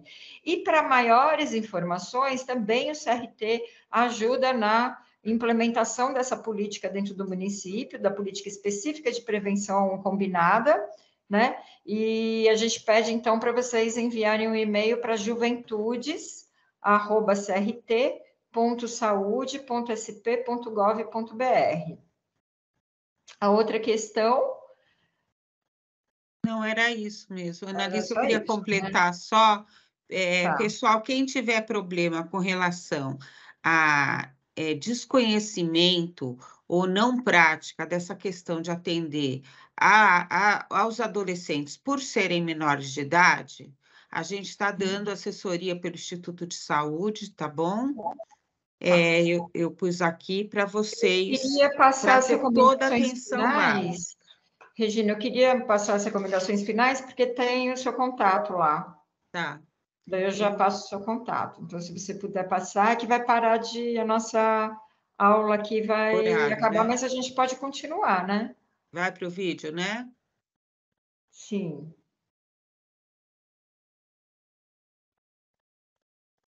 Tá. Peraí. Então, Peraí que eu esqueci de pôr o áudio. tá, vai para o vídeo e para finalizar tem as recomendações. Pedro, é sério, olha Esse só. vídeo, antes de começar, tempo já. E aí eu tava pensando. Regina, antes de começar esse vídeo, é, esse vídeo foi feito por pessoas que vivem com HIV, em sua maioria, e é para a gente ter uma noção né, de como está a cara de pessoas que têm HIV hoje, né, como a cara da AIDS mudou, não é mais aquela cara da década de 80, tá? E a gente precisa nos atualizar em relação a isso, porque são esses jovens, né, são as juventudes que, que fazem parte da, da população, né, da população dos, do- dos municípios, né, que transitam, né, que estão aí, né, vivendo no aqui e no agora. E os jovens vivendo com HIV, então, trazem essa contribuição para diminuir preconceito e esse vídeo foi pactuado junto com os profissionais da Fundação Casa, tá? O programa da Fundação Casa, na verdade, foi construído junto com os profissionais, inclusive profissionais da área da segurança, e esse vídeo foi pactuado para que a gente passasse para os 1.400 eh, jovens que a gente trabalhou com oficinas, com rodas de conversa, justamente para levar essa reflexão e para os jovens escolherem se queriam fazer o teste ou não, porque não pode ser uma coisa, não é obrigatória, né? E todos os jovens quiseram fazer o teste do HIV e da sífilis dentro da Fundação Casa, seguindo um protocolo de sigilo, né? Pode passar o vídeo. A gente agora. precisa conversar, eu acho que esse pão aqui tem glúten. Tô bem preocupado. Não, Pedro, é sério, olha só. A gente tá ficando tem um tempo já. E aí eu tava pensando e eu queria. Eu também queria namorar com você. Não, Pedro, eu só ia te dizer que eu vivo com HIV. Como assim, cara? Peraí, a gente tá ficando tem um tempo, você não me disse nada até agora? Ô, Pedro, não é porque eu vivo com HIV que eu sou obrigado a falar pra você não, tá? Eu te contei porque a gente tá se conhecendo, eu senti uma confiança. Pera, não, mas peraí, eu... mas, e agora, cara? O que, eu faço? Tem que fazer algum teste, fazer alguma coisa? Meu Deus, Pedro, você é muito desinformado. Não é por eu viver com HIV que você vai pegar, não. Não? Não é porque eu tenho HIV que eu seja gay, que eu sou jovem. Que eu tenho que ficar me culpando. Ai, por quê? Que eu transei sem camisinha. Ou que eu seja promíscuo. Que eu sou irresponsável. Não é por eu ter HIV que ele não pode ter uma relação soro diferente. com segurança. Não é porque eu tenho HIV que eu sou uma pessoa triste. Que eu tenho a saúde debilitada. Tudo isso aqui é pra HIV? Não, bicha. Ó, esse daqui é o colágeno. E esse daqui é pra não cair cabelo. Esse aqui já é pra deixar os que têm mais sedosos. Esse daqui, ah, esse é o da Glória Maria. E pra que serve esse? Eu não sei, mas deixar ela jovem vai me deixar também. O óleo de peixe. Esse daqui, esse é o meu do HIV. Só isso? É. Não é porque eu tenho HIV que eu não posso beber o que eu gosto. Peraí, é melhor você pedir uma salada, não é? Com uma vitamina, um não é eu vivo com antioxidante. HIV que eu não posso comer o que eu quiser? Ou quem eu quiser. Como assim, quem quiser? Não é porque eu tenho HIV que eu não posso planejar meu futuro. Tá aqui seu plano de previdência.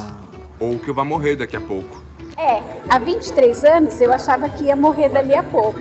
Não é porque eu tenho HIV que eu não posso fazer tatuagem. Caralho. Ou que eu não posso ter um estilo de vida saudável. E que eu não posso ser youtuber. Que eu apresente qualquer sintoma.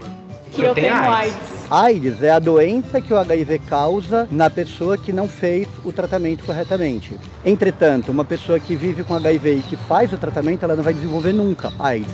E ela vai ficar eternamente naquela condição de apenas pessoa vivendo com HIV, sem ficar doente, sem ter nenhuma das complicações que a gente imagina quando pensa em AIDS. Nossa, tá muito bom, Pedro. Experimenta.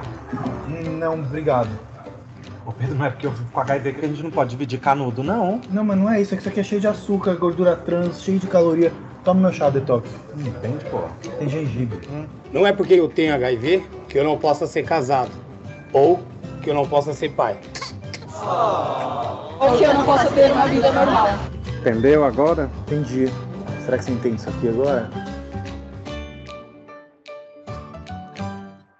Oi galera, tudo bem com vocês? Seguinte, esse foi mais um vídeo do Põe na Roda, mas espera aí que eu tenho uns recadinhos bem importantes pra vocês. Bom, aqui nesse vídeo a gente tava falando de HIV, de pessoas que vivem com HIV, né, de combater estigma, preconceito, mas também é importante de falar em prevenção pra todos. A gente tem um monte de método de se prevenir. Tem camisinha, tem camisinha feminina, tem PEP, que aliás foi o vídeo da sketch do domingo passado, que vocês podem assistir, o link tá na descrição. Tem PrEP, enfim, tem várias maneiras, é só você escolher a sua, o importante é se cuidar. Lembrando que de todas essas maneiras de combater o HIV, só a camisinha é realmente efetiva no combate de várias outras infecções sexualmente transmissíveis. Por isso, se você teve alguma dúvida, não só de HIV, mas qualquer outra IST, corre pro posto de saúde mais próximo e faz o teste. É rápido, seguro, sigiloso e grátis. É bom lembrar que entre jovens jovens, o número de infectados está crescendo. E, gente, não precisa ter medo de fazer o teste, que é ele justamente que vai te ajudar a ter uma vida mais saudável, seja se prevenindo ou se tratando no caso de ter dado positivo. Pra quem se trata, pode ficar com carga viral indetectável e nem transmite o vírus por aí. Eu queria aproveitar também esse momento para agradecer todas as pessoas que participaram desse vídeo. Sem cada um de vocês, isso aqui não seria possível. Ficou incrível, ficou lindo. Ah, e um último aviso: no canal do Gabriel Estrela vai rolar um vídeo de bastidores desse vídeo. Gente, tá bom.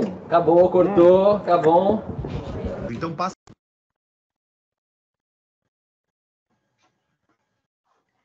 É isso, essa é a mandala de prevenção na narrativa das juventudes, né? Uhum. E as juventudes Esse... de todas as idades, que eu achei isso muito. Muito. É... Tem o... as recomendações finais? É, eu acho que podia, Ana, pôr. Ah, muita gente já saiu, talvez você Não, fala não rapidamente e Está repetir tá ela gravando aqui. ainda, né? Ah, Depois as então, pessoas bem. assistem. Tá, então tá. Né? Então, vamos colocar as- a gravação final. Se tiver alguma pergunta, a gente encerra.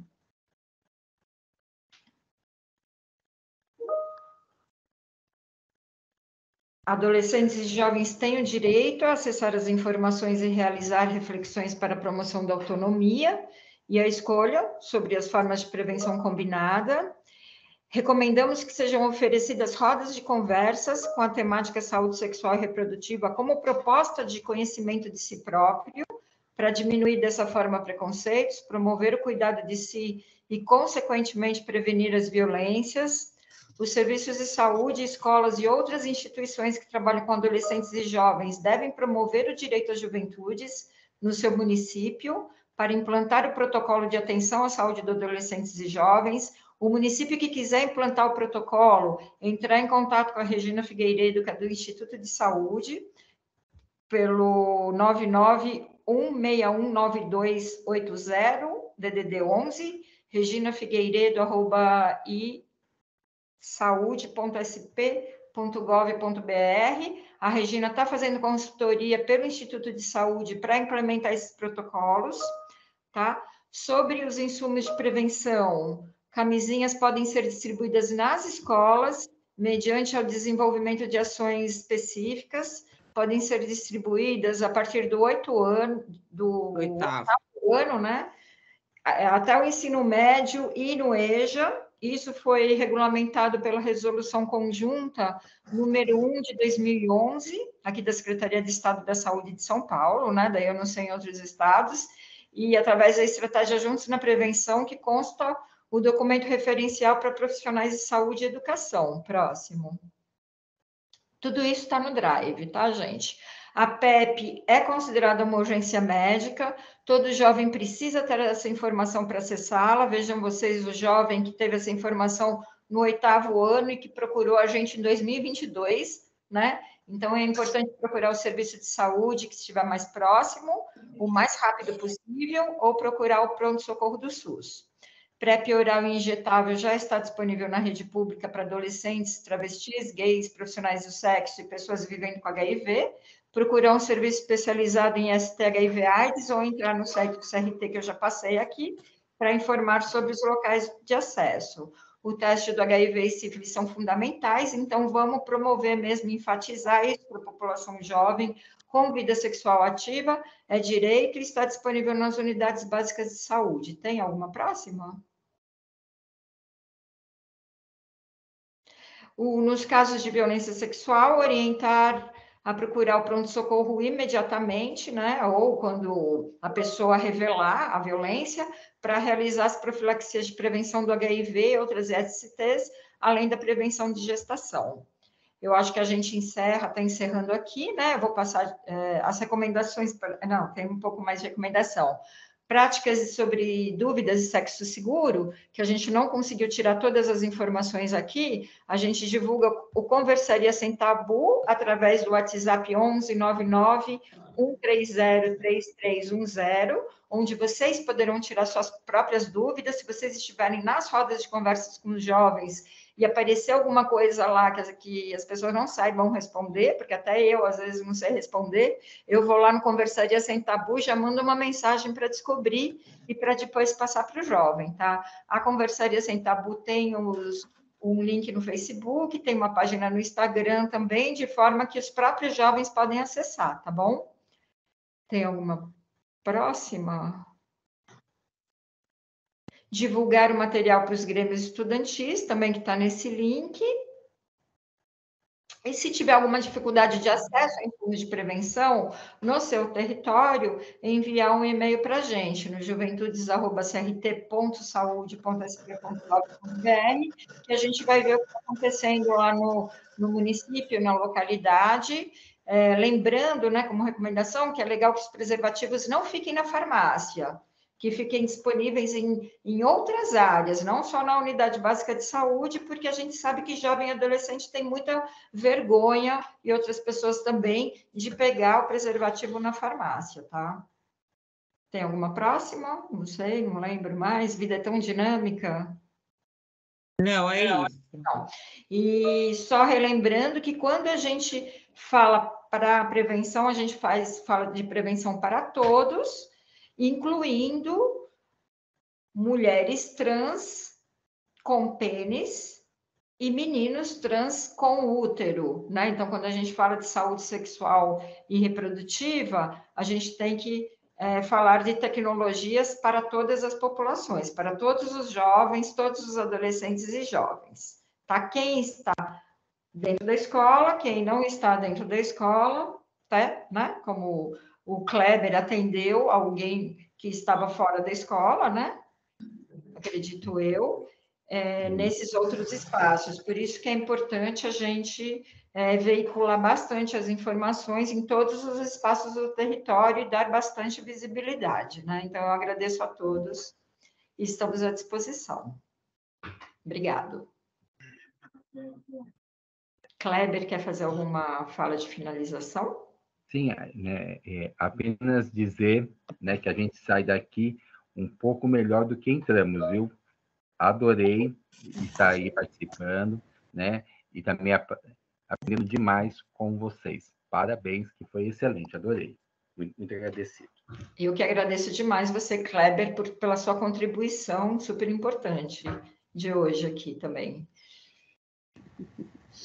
Legal, muito bom, muito muito importante a aula de hoje. Eu só quero deixar o recado que a gente ainda vai ter a aula no, na semana que vem, dia 26 de junho, que vai ser muito incrível, porque de, por acaso eu vou começar né, falando né, do movimento de luta das mulheres e o que, que, tem a ver com o movimento de luta LGBT e, e também depois as conquistas juvenis, uma questão muito interessante para promover a participação social e no 3 de julho, o grande finale, né, gente? Que aí a Analice vai voltar falando da, da atuação das redes de atenção às adolescências e juventude.